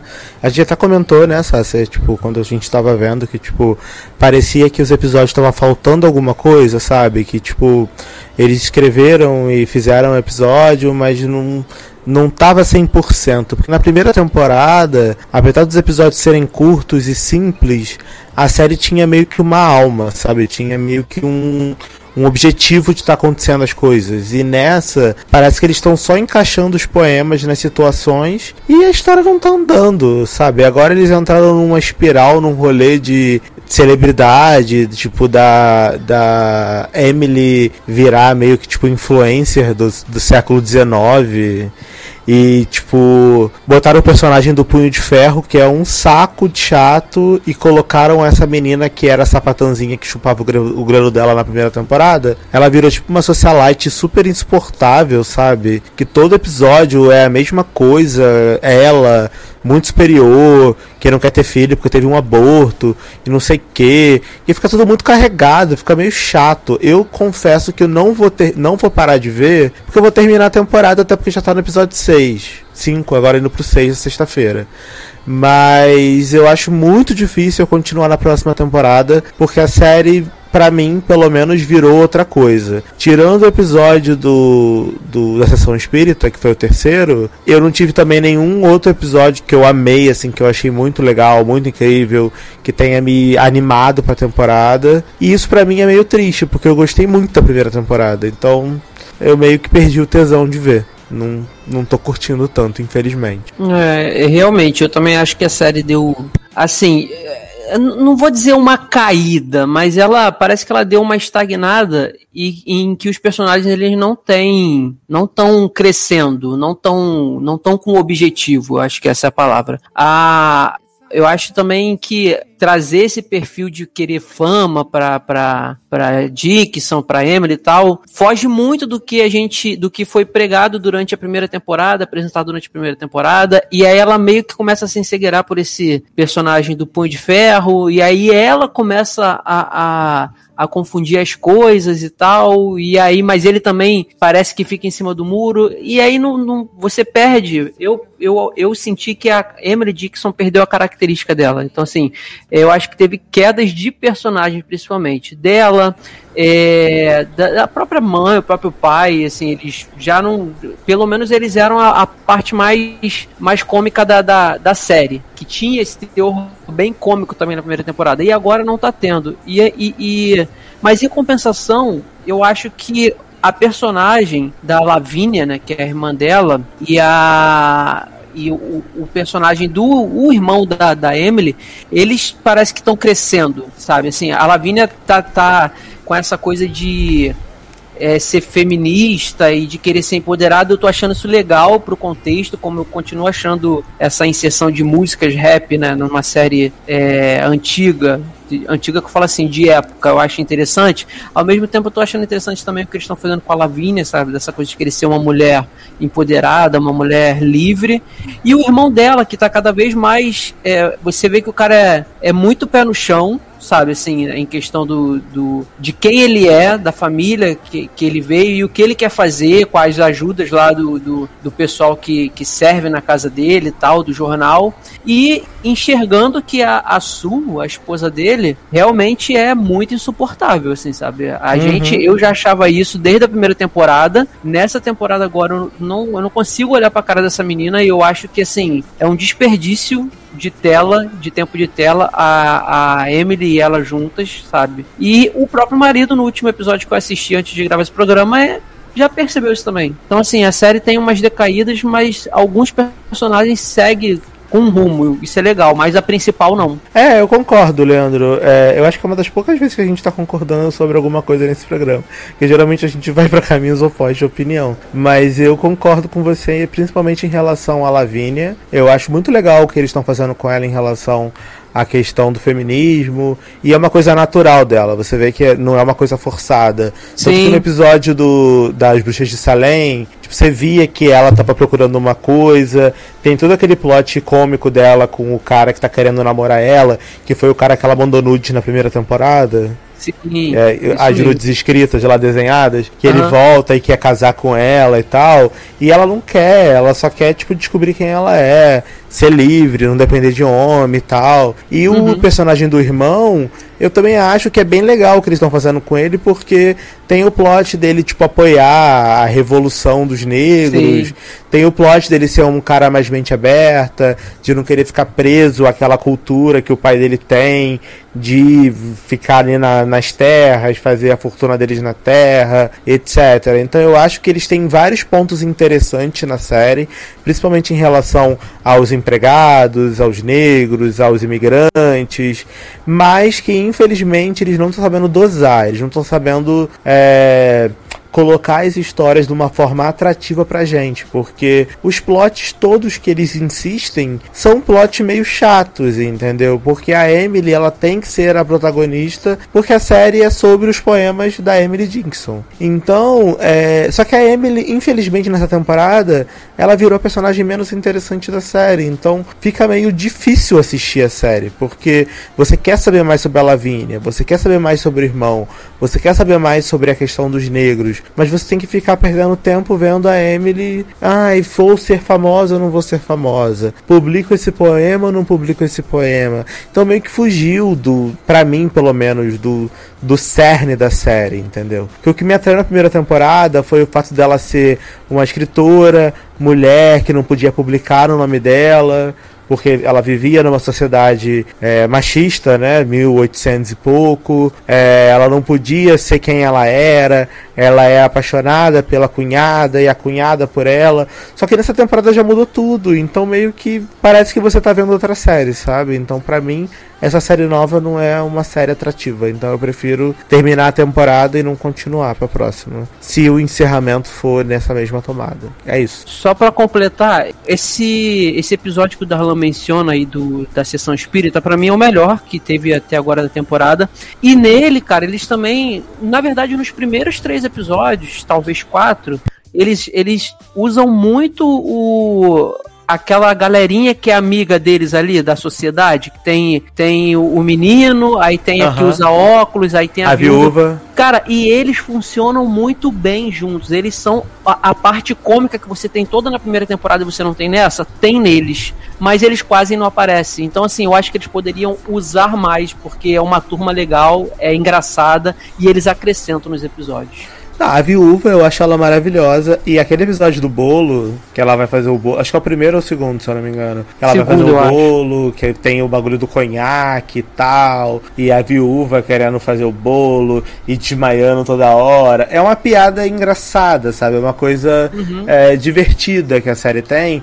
Que me lembra bastante a primeira temporada. Mas infelizmente eles insistiram por ir por um caminho que eu, Darlan, pessoalmente não curti tanto. Então, Sim. por isso, pra mim, a série meio que perdeu o encanto. É uma pena, porque eu adorava. Acho que fui uma, uma das poucas pessoas na primeira temporada que curti. Acho que Sasser curtiu também bastante. É, E você também, Leandro, gostou. Uhum. Mas eu tava realmente animado pra ver essa segunda temporada. Mas, infelizmente, não, não, não casou. É, então aí, eu não, não, tô, não tô odiando, mas eu já eu sei que tá- tem muita coisa que tá bem fraca, mas eu vou, também, vou seguir também até o final. Vamos, vamos ver o que, que eles vão fazer, né? Nesses episódios É, finais é. aí. É isso. Seguindo aqui no Apple TV Plus, né, gente?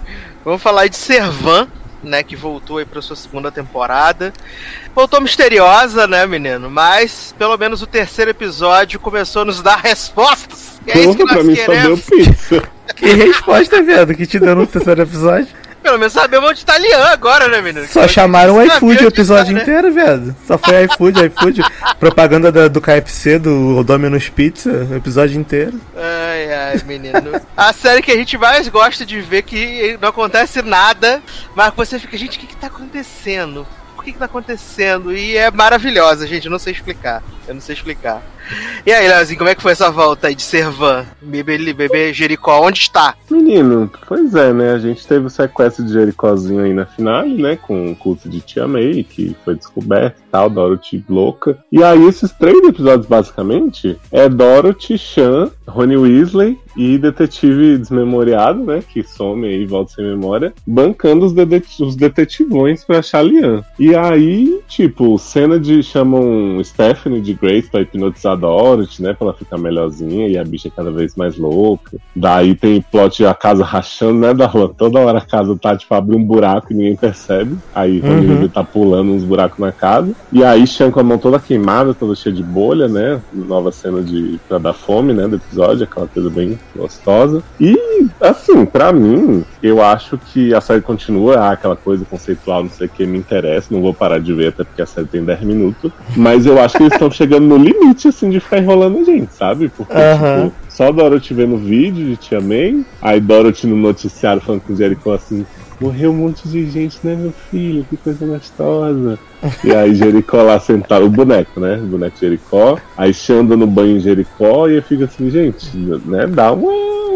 Uma Menino, é aí. engraçado que ele que agora deu essa reviravolta, né? Porque Dorothy que ficou apegada ao boneco quando teve a tragédia real. Sim. E Ronnie Weasley, né, mete o boneco no- na lixeira. Na e aí mãe quando ele Lucinda, vê, né? Quando ele vê o boneco no lixão, menino, esse homem fica desesperado. É, é, é, eu falei até pra Leoz, eu falei, Leoz, eu tô achando que Chan vai entrar pro culto de te Eu Te Amei, entendeu? Porque assim, tá muito estranho esse homem do nada, do, porque foi do nada, vamos falar a verdade aqui. Até a temporada passada esse homem era o maior cético do mundo, aí no- na final ele já tava tipo assim, ai bebê Jericó, meu filho, ET, te amo, um, sei que. Aí quando Leane desapareceu com o bebê, né? É, esse homem ficou louco do cu, né? Como todo mundo. E aí agora ele tá, tipo, super apegado ao boneco e botando o boneco pra dormir e não sei o que. E aí Rony Weasley bota o boneco da. joga, joga na mãe Lucinda. Aí ele vai lá e pega o boneco da banhinho, não sei o que, bota o boneco na roupinha e.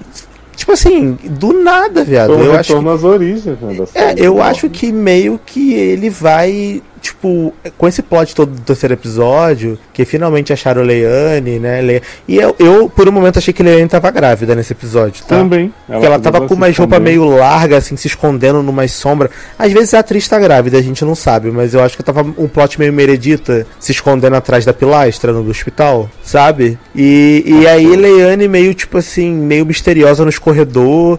Aí tá trabalhando numa casa da mulher com câncer que tá morrendo. E aí o, o- eles, a- eles do nada criam uma empresa que entrega pizza. Fiquei assim, quê? Como assim? Sim, né? menino, cadastro no iFood, né? Colocam no a iFood e, formalmente. e a empresa vira um super sucesso do nada com os vizinhos lá da Leiane. E aí o, botam o Hannah Montana pra entregar pizza pra Leiane. E aí o homem chega com uma câmera no cu pra poder filmar a Leiane. E aí Dorothy tem a maravilhosa ideia de dopar a Leiane, né? Porque quando ela começou a fazer aquela pizza, aquela massa, eu falei, ela vai botar um pozinho artificial nessa porra, com certeza. Graças e aí, a Deus, né? Porque né? eu fiquei aquele povo. Ai, porque assim, tem um plot que Dorothy não pode se chamar a polícia, né? Porque Uhum. Dorothy, afinal, perdeu um filho e depois tava com um filho lá no batizado pra 250 pessoas, aglomeração. Perdeu não, né? Matou o filho. Exato. E aí o povo fica, ah, mas não podemos fazer nada não. Leane tá lá, ela tá só numa casa de família. O caralho, uma casa que tem 257 crianças e dois velhos morrendo. Não, nada suspeito isso aí, né? É um culto que pega criança, pai dois mais dois. Adoro. Uhum. E Aliás, dizer- toma a única atitude desse episódio, né? Porque o resto, os palmole ficam lá tudo. ah, ah. Só olhando a câmera, né? Ah, olha que legal, ela tá lá mesmo, menino. Que coisa, não? Mas um plot que tá me intrigando bastante é o plot do, da lapada na rachada da casa. Que, tipo assim, tá acontecendo as coisas, do nada o, o, o porão da casa começa a rachar. É, Eu mas falei, tava gente- intrigando a gente desde a primeira temporada. É, mas eu né? falei, Essa mas é- mas tá é um eterno- Papa no cu. É, mas é um eterno vem aí, né? Porque assim, essa casa tá rachando desde o do episódio 1. E até agora essa casa não desabou, gente. Essa, que estrutura é essa? Que tá toda rachada. O Rony Weasley foi no. E, e o mais maravilhoso pra mim é que assim, esse homem vai lá no, na adega de vinho, no subsolo, desde o primeiro episódio. E aí do nada começa a aparecer umas crateras no chão. E ninguém chama ninguém pra fazer uma Tá obra. desatento, tá desatento. E Fala ele fala assim- assim, nossa, que esquisito, nunca tinha notado, né? Esse buraco aqui com água, com lama dentro da casa, que estranho, né? E aí ele pega o vinho e sobe de boa, sabe? E aí ninguém ia parar falar assim, pô, vou fazer uma obra aqui, né? Chamar os irmãos à obra, né? Pra fazer uma renovação e tal, aqui e tal. Mas é isso, cara. E eu tô animado, óbvio, porque Servão é muito Claro. cristal. Porque a gente tá simplificando muito, mas tudo isso é ao som de muita música de suspense, pratos, né, dif- diferentões. E os Que- flashbacks de Dorothy se arrastando. Menino, essa mulher caiu da escada. Eu senti dor na minha lombar, viado, quando ela tá descendo a escada. Eu não sei cai. porque ela, como é que ela não perdeu esse filho, gente, porque ela Exato. fez tudo errado. Exato. Não, aí o Xan fala assim: ah, mulher, por que tu não me ligou? Era só me ligar. Caralho, o Xan deixa a casa pegando fogo todo dia, não Todo tem um minuto dia. de paz nessa casa. Aí essa mulher tem que descer os caras pra desligar ele. Porra, eu não acredito, Dora, disso aí, garota. Só pra, pra, pra acabar com o fogo que ia te matar. Para de ser louca, deixa pegar fogo, Pô, a, porra. casa só, a casa só pegando fogo, subindo um monte de fumaça lá pro quarto. Por que você não ficou se preocupada, garota? Ma- Tá mas a gente tá aqui dizendo que não dá respostas, mas no primeiro episódio já deu uma resposta, porque na, na finale, na temporada anterior, a gente via os homens com roupa de, né, de bagulho de Covid-19, né, de não Sim, contaminação e tal. WandaVision, né? Era o cara lá da. Era o Beekeeper lá, era, o- é o bagulho da abelha lá que era a Wanda que tava na realidade da Dorothy, mexendo na cabeça dela. Mas na verdade é por quê? Porque Wanda matou o filho, né? Wanda, que? Dorothy matou o filho, tô muito louco já. Dorothy Liane, matou o que é- filho, Que é Wanda, né? né? Que fez o filho de Marionete Viva. Que? É porque Wanda não tá usando visão como. Né, total, Piada, para de me tá confundir, eu tô bêbado, para. eu não consigo falar.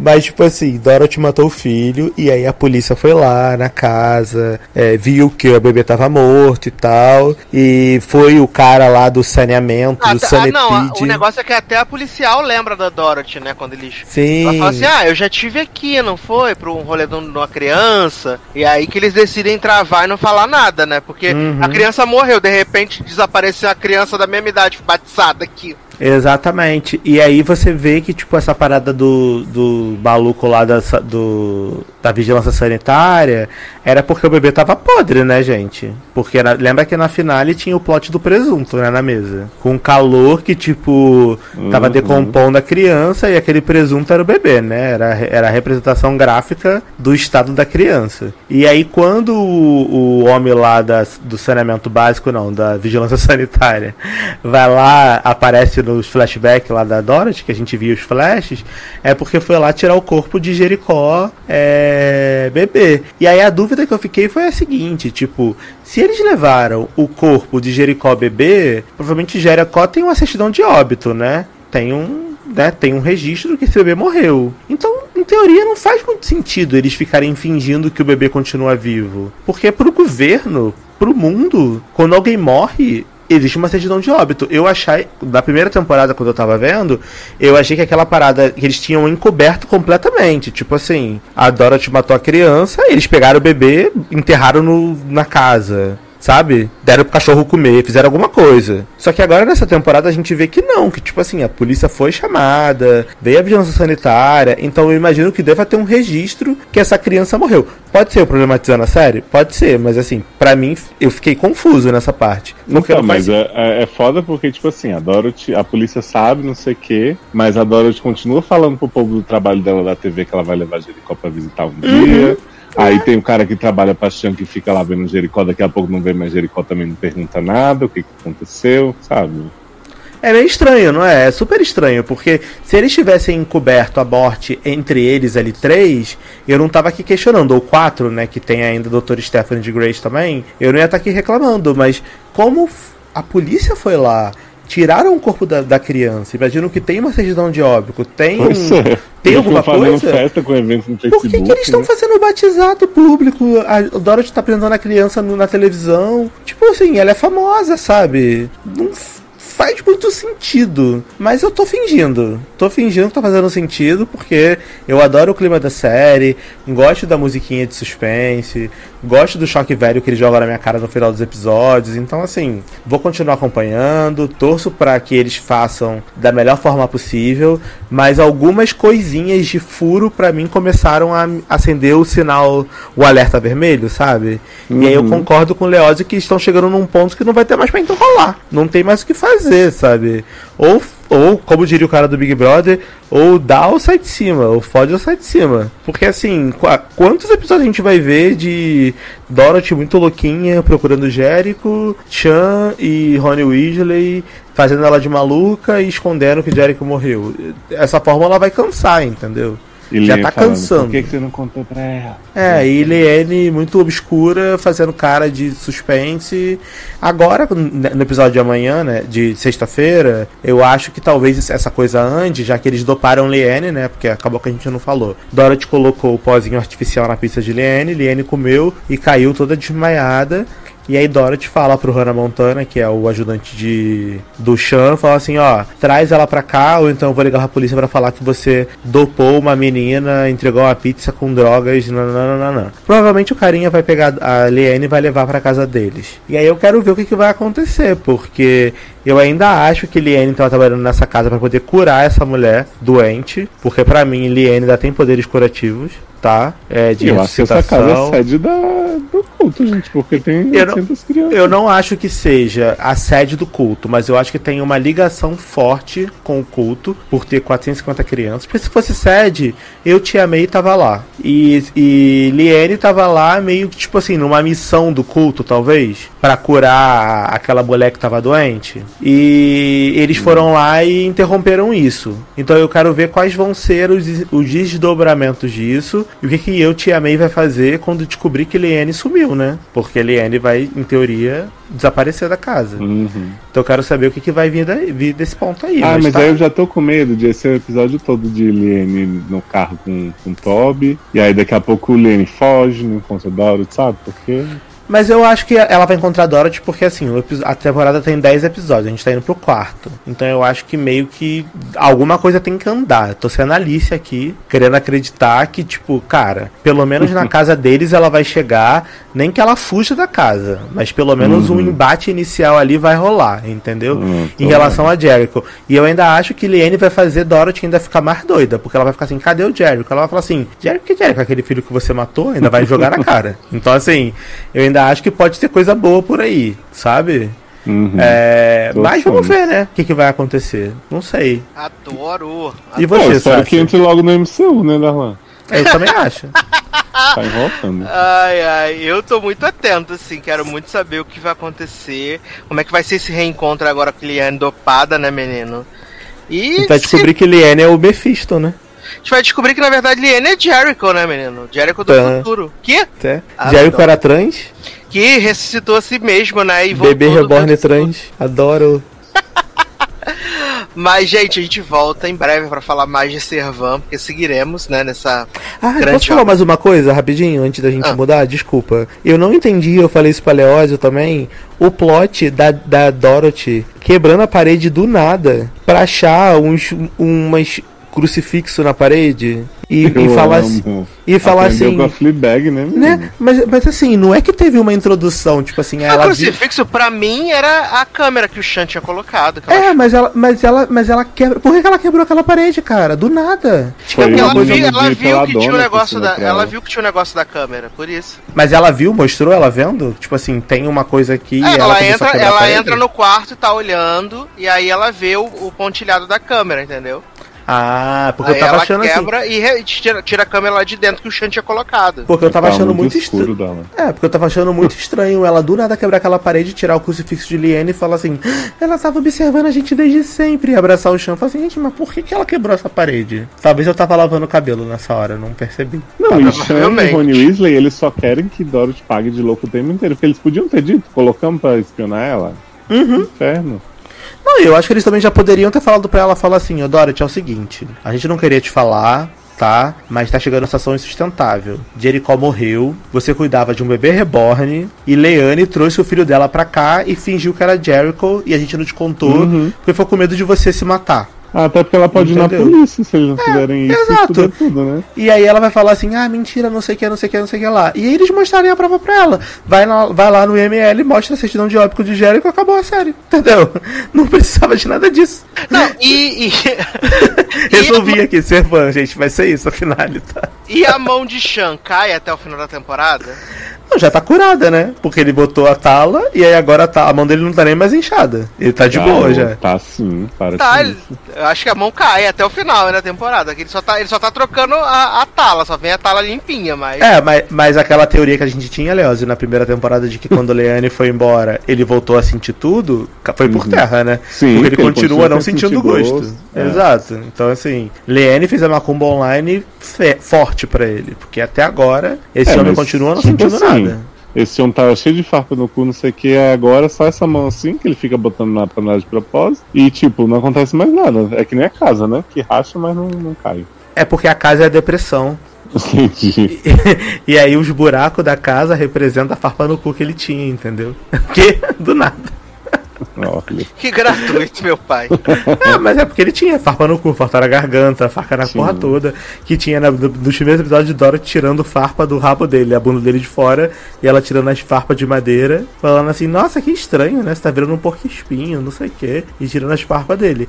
E essas farpas pararam de nascer, e agora ele tá só não sentindo dor, né? Sem, sem sensibilidade e sem sentir gosto. É isso. Então ele tá com coronavírus, né? Eu acho também. Eu acho que Servão, inclusive, inventou o Covid. Que ele não sente cheiro, não sente gosto, não sente nada. As pessoas ficam isoladas na casa, entendeu? Exato. Eu acho. Ai, ai, maravilhoso, gente. Mas seguindo aqui, entre coisas, né, maravilhosas, cristais aí, é, Servan seguindo, segunda temporada, mas vamos falar de uma série que encerrou a sua primeira temporada, que permeou, né, nossa, o nosso final de temporadix. E menino, As Five encerrou aí seus 10 episódios, né? Ah, que ícone. com muito mestrado. ah, com muita prisão da professora no colégio.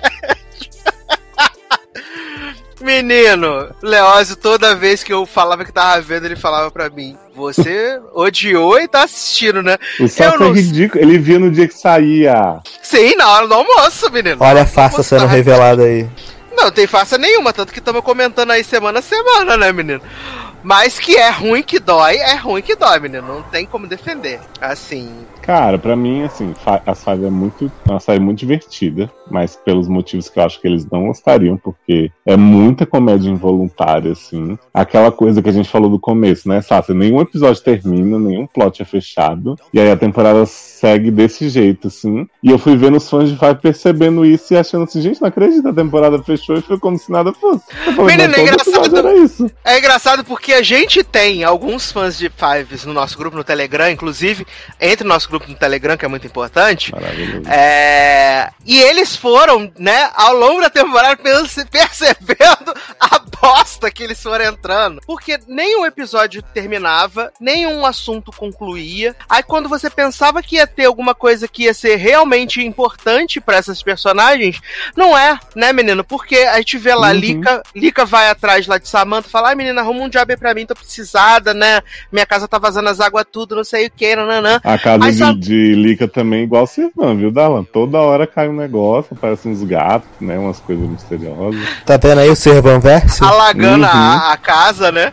Aí, essa, essa menina vai lá consegue o job, a, empresa, a, a, a mulher da empresa lá da, fala pra ela fazer um texto, né, sobre os millennials, não sei o que. Aí ela escreve sobre as amigas, né? Aí as amigas ficam lendo dentro do carro, não sei o que. Tu acha que vai evoluir alguma coisa e Isso, apenas não ela vai. é atrasada pro aeroporto 5, né? anos. Exato. Sai de casa de manhã e ela tá atrasada pro aeroporto 10 horas da noite ainda. E tá que lê esse texto e aí canta Carol Conká no posto, né? Uma loucura. Exato, a grande cena musical, né? Minha adora na conveniência, né, menino? Sim. É, é Grande momento pitch, né? musical. Essa aí, é Carol Conká era outra música. Menino, acho que tem que até entrar na seriedade do ano que vem. Melhor momento musical, que só não criou esse ano. Botar essa cena das Five cantando Me Com Adora. certeza, me adora no posto. Acho maravilhoso. Ainda ficaram brava que o homem tra- atrapalhou a performance, né, Nen? Sim, e eu amo, Sasuke, assim, a série começou, né, nesse conceito de não terminar plot, e aí da metade pra frente ela ficou só episódio conceitual mesmo, assim, então esse do, do texto, né, ficou permeando, falando de cada uma das five e tal, aí teve aqueles cinco histórias que foi, né, uma puxava o outro e nenhuma fazia sentido, aí tinha o gatinho, aí tinha Benê transando pra caramba, né, que Benê praticamente a grande transuda dessa temporada. Ah, é, menino, porque eles abordaram esse plot aí, né, dos jovens que são viciados em pornografia e não conseguem ficar de pau duro, né? Por causa da pornografia, né, menino? Nem, nem humilhadíssimo, É coitado. uma barra. Exato. E aí eles foram transar na igreja, menino. Transaram Olha na essa igreja, fica viado se pegando na frente dela, se comendo. Mas uma dúvida, a galera que é viciada em pornografia não consegue ficar de pau duro, não é só botar um filme pornô na frente que a pessoa vai ficar de pau duro? E aí transa? Então, aí eles É, tiveram que fizeram essa fazer crítica. telesexual. É, essa crítica. Que ele não conseguia ficar de pau duro só pelo fato de estar com a mulherzinha ali dele, entendeu? Uhum. É o Black Mirror, então. Tinha que botar o, o filme pornô pro cara ficar de pau duro pra transar. É, entendi. não, eles ficavam, eles ficavam fazendo na webcam, aí quando se encontrava ele não conseguia, e ai, você não gosta de mim, isso aqui é mó drama. E aí eu ficava assim, gente, por que, que eu tô vendo isso? Umas cenas ruins de sexo, assim, constrangedora. Exato. Aí, né, tem esse plot de Benê se descobrindo, né? Porque no final Benê vai fazer um trisal, né, menino? Com o Nen e com o Homem Avulso, né? Benê grande dominatrix, no fim das contas, né? Porra! Com Hilary Duff. Não, eu amo que, assim, os fãs de, de Viva a Diferença, eles criaram expectativas. Então, por exemplo, o namorado da Benê... desleais, né? Desleaisíssimo. O namorado da Beneu, que a gente sabe que é viado na série, né? Todo mundo achava que ele era sexual, porque Malhação tinha todo um debate, que ele não sentia, né, vontade de estar com ninguém e tal. E todo mundo, assim, não fechou isso, mas ficou implícito. E aí chegou em S5 ele falou assim: sou muito viado, meu Deus, nossa, eu transo muito, adoro, eu era viado, não Vamos ser sabia. viado pra sempre! Exato. Aí você, pô, você pensa, bacana, só que não, né? Porque destruíram uma- um plot que poderia ser diferente, mas beleza. Aí começam a insinuar que Benê pode ser também, né? Porque Benê, ah, tipo, transei com ele, mas nunca gostei muito e tal. Aí você pensa que vai seguir esse caminho. Daqui a pouco Benê é super maravilhosa no sexo, né? O problema era todo nem, serviço em pornografia. E você fica assim, gente, o que que tá acontecendo? Aí tem o grande casal também, Licandra, né? Que, cara, to- todas as five traem o tempo inteiro, acham ma- bacana, maravilhoso. E aí, Lica começa com um grande plot sendo seduzida por Dira Paz, né? Que a gente amou e cenas muito sensuais, Ah, é maravilhoso esse plot da sedução de rapaz, gente. né? E fala, eu não vou ser a outra de jeito nenhum, não, não aceito não sei o quê. Samantha também, Lica, não tenta me beijar não, garota, que eu tô namorando a fulana maravilhosa, não sei o quê. No outro episódio, as duas estão se pegando e Samantha tá traindo a mulher. Fala E assim, "Ué, Samantha não sai mais da casa de Lica, né, viado? Exato, tá lá, adota gato junto, sapatão de raiz. E aí, ai, não sei, você queria que eu terminasse com fulana? Ai, não sei e tal. De repente, quando Samantha termina, Lica vai se pegar com outra. Gente, que que tá acontecendo? Não, é muito maravilhoso, né? Porque aí tem esse plot, tem a, a Tina, né, menino, que trai aquele homem que na, na, na malhação é um santo, né? O homem ficou Uhum. paraplégico, não sei o que, doou plasma pra mãe dela que tava morrendo. Aí essa mulher trai esse homem 3x4, aí ela fala assim: ai, menino, cansei, vamos acabar com esse relacionamento. Aí e tem a depois fica metáfora. sofrendo porque não pode contar pros seguidores, né? Exato, tem a metáfora do peixe, né? Que morre dentro do aquário, né, menino, preso. Ai, muito profunda. Aí ela fica nessa barra de conta, não conta pros seguidores, até o dia que ela é chamada pra tocar na festa da grande influência Sofia Abraão, né, menino? porra. Gente, esse plot também, do nada. Sofia Brown chama a mulher lá. Ai, vou melhorar muito meus, meus seguidores, não sei o quê, porque, né? Aí Sofia chega com o namorado, começa a querer fazer beijo triplo com Tina. Daqui a pouco o povo, não acredito que Tina pegou homem casado. Exato, Tina tá lá beijando Sofia Abraão e marido de Tata Werneck, né? Uma pegação, não sei o que, chupando língua. Só que aí e- o, o marido de Tata Werneck só publica a pegação deles dois, né, menino? Que Sofia tá Uhum, filmando. Sim. E aí Tina fica chate demais, porque as pessoas estão falando, você é safada, Ah, não e aí que ela mais cria a grande militância. ela, ela esse- essa derrota, né, dá um combustível pra Tina criar a grande música militante da geração, né, que é Capitão Não Me Corte Meus Cabelos, incrível. grande hit aí, né. Ai, eu amo. E aí Tina fica presa, né, se escondendo dentro do carro, dentro da garagem, né, enquanto lê os tweets das pessoas falando, você é uma ordinária, você é uma safada, você não sei o que, arrasada, né. E é, e é isso, né, menina. Aí o, o ex e a irmã vão lá resgatar ela, né, leva ela pra comer coisa na liberdade, Hum. né. Ah, sabe um plot que eu amo? Que a irmã vai na ginecologista, que é amiga da família de Tina. E aí a ginecologista começa a chamar a irmã de promíscua, não sei o que, dá um jeito na tua irmã aí. E aí Tina empoderadíssima, minha irmã transa com quantos 10 mil homens ela quiser. tem dona nada de mim e tudo, disso. né? Sim. Ai, ai. Aí acaba que Tina, né, fica do bem de novo por causa desse plot maravilhoso que empoderax, né, levaram ela pra andar na liberdade, comer os docinhos e mostrar que a vida é muito mais que seguimores, né? Sim, e ela é lá deitada na Liberdade, né, na Avenida Paulista. Deitada na. Avenida- Ai, Menino, gente. coitada, ela não tem uma história, né? Só fica se drogando pra terminar essa tese, falando com a, com a orientadora e na webcam, de repente chega o homem que muda tudo, que é Bilal, né? Esse grande ator aí americano, professores americanos. E aí todo um plot que vai conhecer a família de Ellen, aparece o povo todo do núcleo da malhação. Aí mãe de Ellen fica falando mal dele na frente dele, ele todo assim, oh, não sei o quê. E ela entra aí nesse homem também, ator que é direito, né? Com outro lá. Aí Exato. no fim, ela é, ah, não quero casar não. Né? Você fica o quê? Fiquei Aí ela chateado. some do penúltimo episódio e o último é aquele show de horrores dela trancando a orientadora na sala, jogando a chave fora. Porque, gente, Porque isso é um padrão das Five, né? Que elas são muito maduras. São pessoas que resolvem tudo com muita maturidade. porra. A Keila vai fazer a entrevista de emprego, o homem fala assim: Ah, você é dessas que tudo larga por causa de filho, né? Aí essa mulher tá na entrevista de emprego, de repente ela sai, dá dedo pra câmera, joga as roupas tudo no chão. Viado, o homem nem fala de filho, é porque ela fica, ela tá com a cara de que passou a noite inteira na boate. Daí ela começa a olhar o telefone e fala assim: Ah, já entendi o seu perfil. Aí que ela liga, dona de mim, e começa, ah, porque você não acha que uma mãe solteira não pode, não sei o que tal. E o homem fica assim, nem sabia que você tinha filho, garoto, como assim? Aí que ela sai tudo, né? Sim, ela fica descontrolada, né, menino? Que ela tinha acabado de ter uma noite de muito amor tórrido com o Agroboy, né, menino? Nossa, Esse grande, Finalmente, né? esse grande Passa a homem que apareceu aí. inteira largando o homem pra cantar no karaokê. Aí quando o Tino acertou a garrafada nesse homem, ela falou, é agora. Tava batido, né, menino? Ele foi Sim. pego. Mas aquilo é minha fase favorita. Eu ainda acho que, assim, do- eles não fazem nada certo com ela do plot também, porque isso do canto vai e volta. Aí vem ela aconselhando mulher grávida, né, do banheiro. Mas, assim, eu ainda acho que ela tem um propósito, assim, que as outras faltam. Ah, a bicha vendendo sofá, né? Pra pagar aula de dança, né? Aula de canto. Sim, vestida de conto de fadas, né? A grande princesa da. Disney. Esco- escola de canto, canto livre, né? Sim.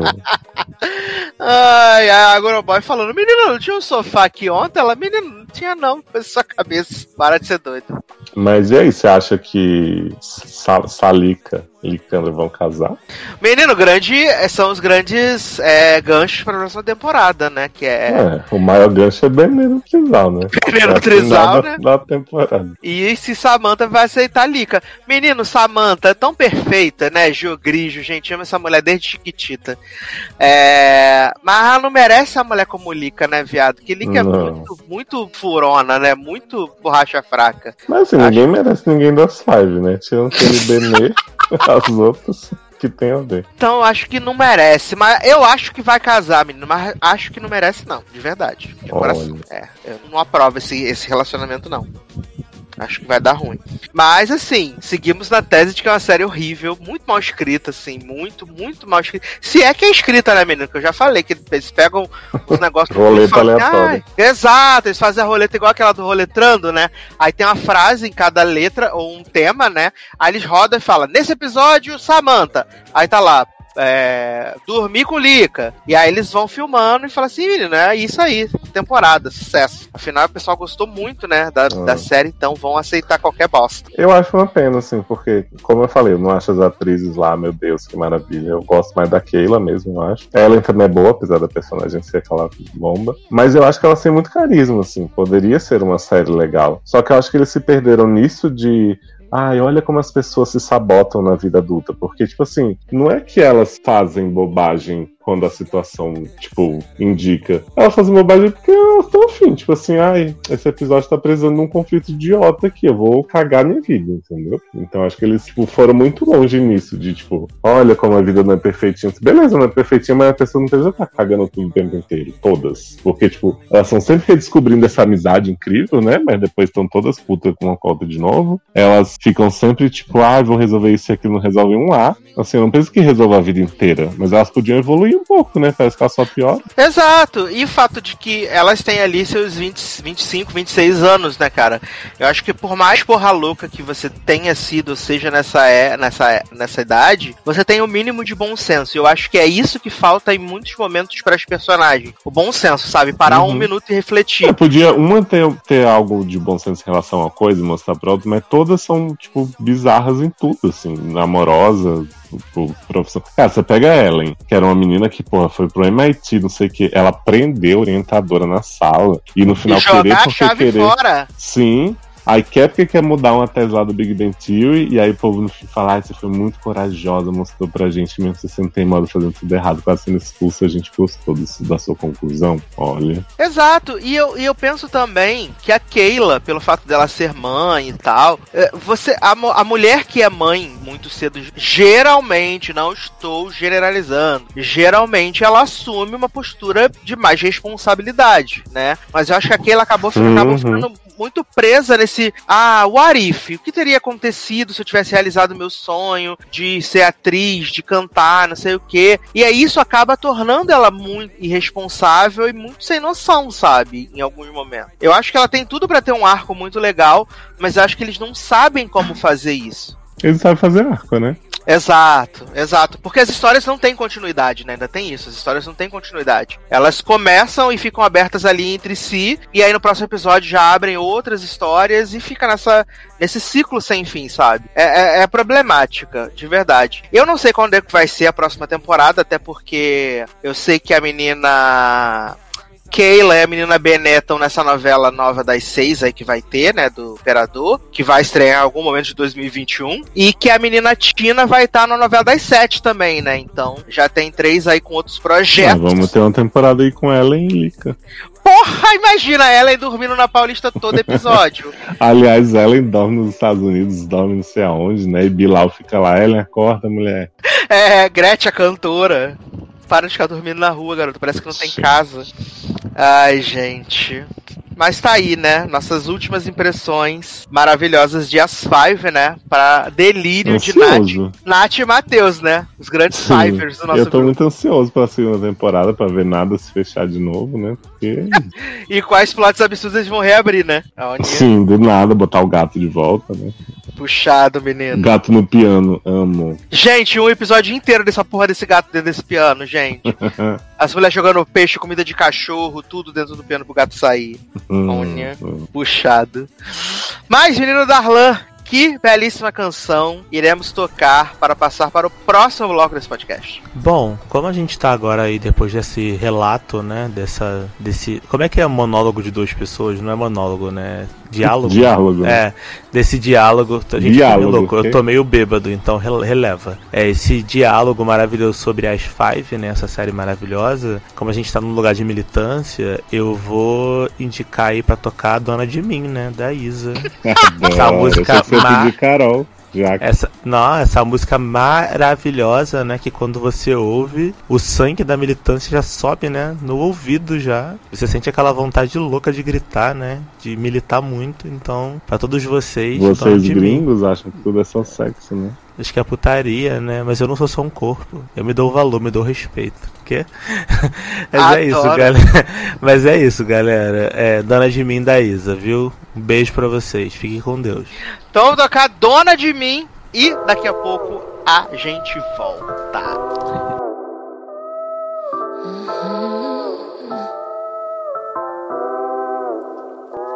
Já me perdi, tentando me encontrar. Já foi embora, querendo nem voltar. Penso duas vezes antes de falar. Porque a vida é louca, mano, a vida é louca. Sempre fiquei quieta, agora vou falar. Se você tem boca, aprende a usar. Sei do meu valor e a cotação é dólar. Porque a vida é louca, mano, a vida é louca. Me perdi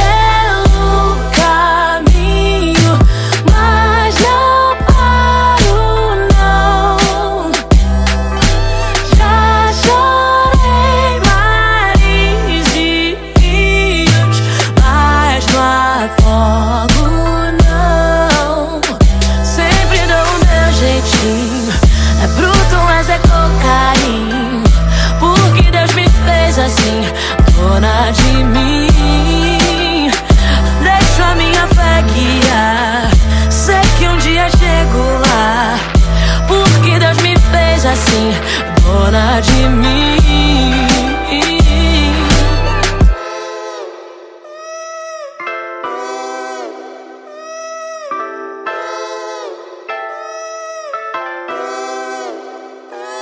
Já não importa a sua opinião. O seu conceito não altera a minha visão. Foi tanto sim que agora digo não. Estamos de volta com o primeiro Logado Cast. Gente? O que tá acontecendo?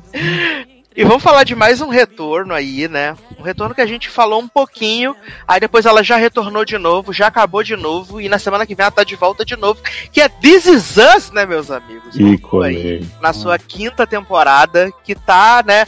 A gotinha, né? Conta a gota, né? Três episódios, para, três episódios, para. E aí agora vai voltar, né, menino? E quando começou a temporada, os meninos levantaram essa questão do plot da mãe de Randall estar, né, alive, né? Ter dado o seu suspiro depois que os paramédicos, né, estavam lá e que o William tinha ido embora com o Baby Randall. E aí, o que, que eu fiz? Me investi numa marav- uma maravilhosa maratona né, Prime Video da quarta temporada e assisti os episódios iniciais da quinta temporada pra, pra acompanhar esse grande, esse grande, esse grande plot Ah, maravilhoso. Garoto. Ah, como quando não é bicana. E aí, menino, eu confesso que eu fiquei um pouco preocupado quando surgiu esse plot de que a mãe de Randall estava viva e teve um caso com um homem vietnamita, né? Que eu falei muito com o Zanon, falei, gente, não é possível que na verdade o pai de Randall não era pai de Randall, que na verdade esse homem do Vietnã é o pai de Randall.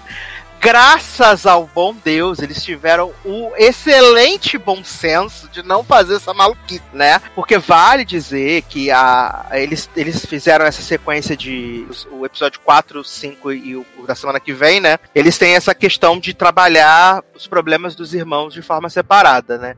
Gente tem o da Kate, porque a gente descobre que a Kate, quando namorava com o Sempre Dash. por último e depois da pausa, né, coitada? Isso. E Ah, aí. não, quer. Oi, Opa, é que falhou pra mim. É, pra mim também. Continue. Deixa eu lembrar. Tá falando daqui. falando dos episódios com cada irmão.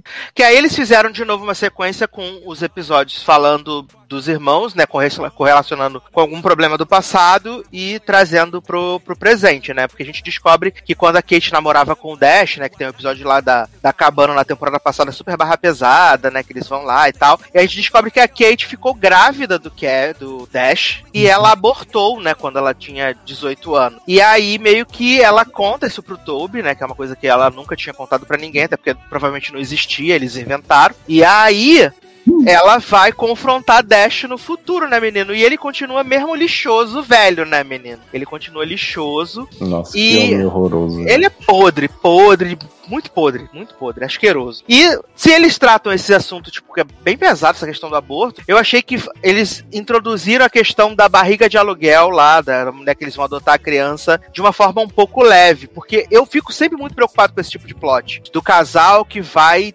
trazer uma pessoa que está grávida pra dentro do seu, do seu universo e vai ficar com aquela criança, sabe? Na hora que ela fala o nome da, da neném lá, que a mulher fica toda ressentida, falei assim, ai pronto, essa mulher desistiu de dar essa criança pra Kate, agora vai ser um choradeiro, vai ser um desespero. Mas na verdade é tudo por causa que ela, a menina era bulinada, né, pela, pela menina do nome que a Kate quer dar pra criança. Então, é, isso foi menos pesado. Tivemos a barra de Kevin, né, menino? Que fica lá, né, malhando o tempo inteiro, porque quando ele era jovem, né, o Kevin adolescente, o, ele queria entrar pro futebol, então ele fica malhando e tal, não sei o quê. E aí agora tem essa barra, né, de ter que malhar, de ter que ficar sempre gostoso, né? Então tem uma coisa que é muito difícil pra vida do cidadão, né, atual, que não tá sabendo lidar. E além disso, a gente tem o plot maravilhoso de que o Randall leva o, o Malik, né, pra fazer um estágio na, no, no City Hall. E aí ele faz uma live todo dia, né? Conversando com o Randall. E aí Malik tá muito ocupado falando no telefone, esquece de desligar e esse homem começa a tirar a roupa na frente das câmeras e dançar. Ônia. Olha, é eu vou te dizer que esse plot foi copiado de Schitt's Creek, tá? Porque tinha o plot Foi do nada, veterinário. fechou. Foi sim. Tinha o plot do veterinário namorado da Alexis, que ela botou uma câmera pra acompanhar os coelhinhos. E aí ele chega lá, depois da corrida, começa a tirar a roupa, sensualizar, e aí, aí o Randall fez igual. E aí, a partir disso, o Randall recebe um contato de um, de um, de um homem que ele nunca ouviu falar na vida dele e que diz que a mãe dele estava viva. E aí, menino? Até a série começar, né? Exato. E aí, pra mim, foi o melhor episódio da temporada. Esse episódio do, do Randall indo lá, né, pra Nova Orleans, conhecer esse, esse marido Quem da mãe diria, dele. né? Quem diria, meus amigos? Quem diria que seria o melhor episódio da temporada? Ai, Eu eu, fiquei eu muito gosto. Esse episódio é tipo da música, não é? Que ela até dá uma brincada no final, ele e, o, e a Beth, e fala I have a house in New Orleans. Exato. Sim, sim, sim, sim. Não, sim. e tem, e tem muito, muita referência à Mansão Bly, né? Grito no lago e tal, uma loucura. Adoro a mulher do lago. é Mulher do Lago, né?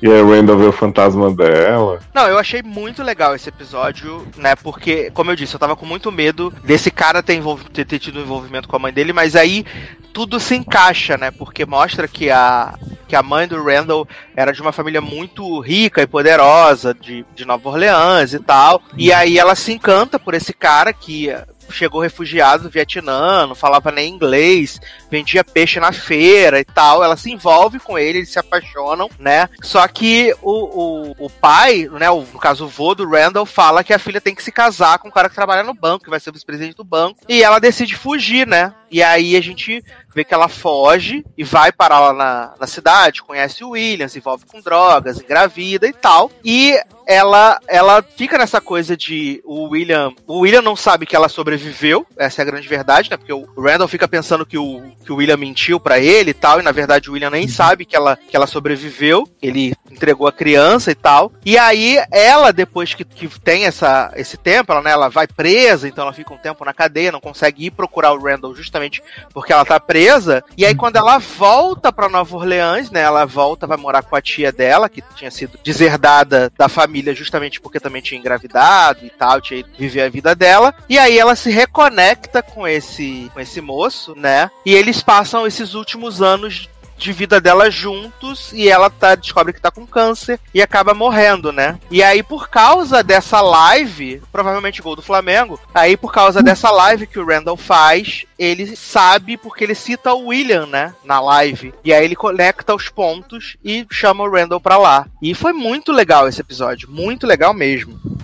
Eu acho que esse episódio ele é bom porque ele dá uma finalizada no Randall, porque ele sempre foi em busca do passado, das origens dele. E eu acho que a mãe dele ter morrido ali ficou faltando alguma coisa, mesmo que a gente já tava, tipo, levando de boa, né? E aí eu acho que ele contar a história, por que, que a mãe não foi atrás dele, que ela não morreu mesmo, que ela teve uma história de amor, que ela era uma pessoa normal. O legal do final dele é que o Randall percebe, tipo assim, eu tinha dois pais normais, pessoas normais e perfeitas, que aconteceu coisa, as coisas da vida, né? Tipo, ele não foi abandonado porque as pessoas não amavam ele, né? Foi a vida que Uhum. fez eles perderem o filho ali naquela hora, naquele momento. Mas, é, mas ao mesmo tempo, e as pessoas que foram abandonadas mesmo, tipo, tá errado, não vão encontrar paz? Eu fiquei meio assim com esse. Com o discurso. Eu achei o episódio lindo e tal, a história de amor Uhum. da, da mãe do Randall com o cara e, e tudo que eles fazem. Mas eu achei essa necessidade dele muito assim, porque eu fiquei pensando, tá, mas tem gente que realmente o pai e a mãe abandonaram, sabe? Lumena tava lá, né? Gatilho pra quem não tem pai,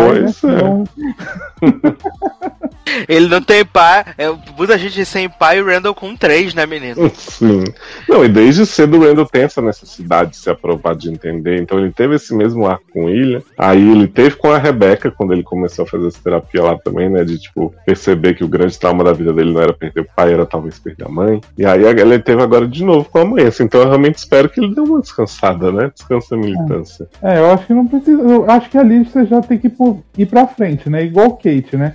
Kate também tá. Eles estão andando meio que tudo no mesmo lugar, né? É, Kate também fica aquela barra. Antes era só. Antes ela tinha profissão, mas aí esqueceu que era ter uma profissão, aí só do filho. Aí voltou esse homem do passado, do nada. Então acho que agora eles têm que começar a andar um pouco pra frente, né? Porque senão vai ficar a mesma coisa e vai voltar, tipo, ter uma terceira temporada de novo ali. Né? Exato. E aí o Randall, ele meio que ele consegue finalmente ter um fechamento nessa árvore genealógica dele, né? Porque ele tinha encontrado o William, mas faltava essa questão da mãe, e aí agora fechou essa questão da mãe, então ele resolve se acertar, né? Com que ele acha que, tipo, não tem tempo pra perder com ressentimento, né? Como diz Ana Paula Valadão.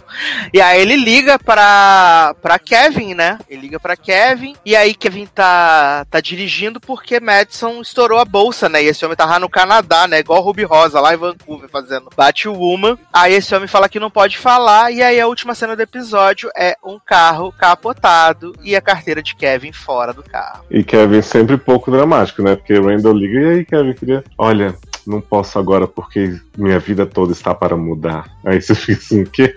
Misterioso, né, menino? Misterioso. Uma coisa que eu fiquei chocado nesse episódio, né? Que Tess e Anne estão bem fodidas, né? Porque pai e mãe de Randall morreram de câncer e o pai de Beth de câncer também, né? Garoto. Vem aí.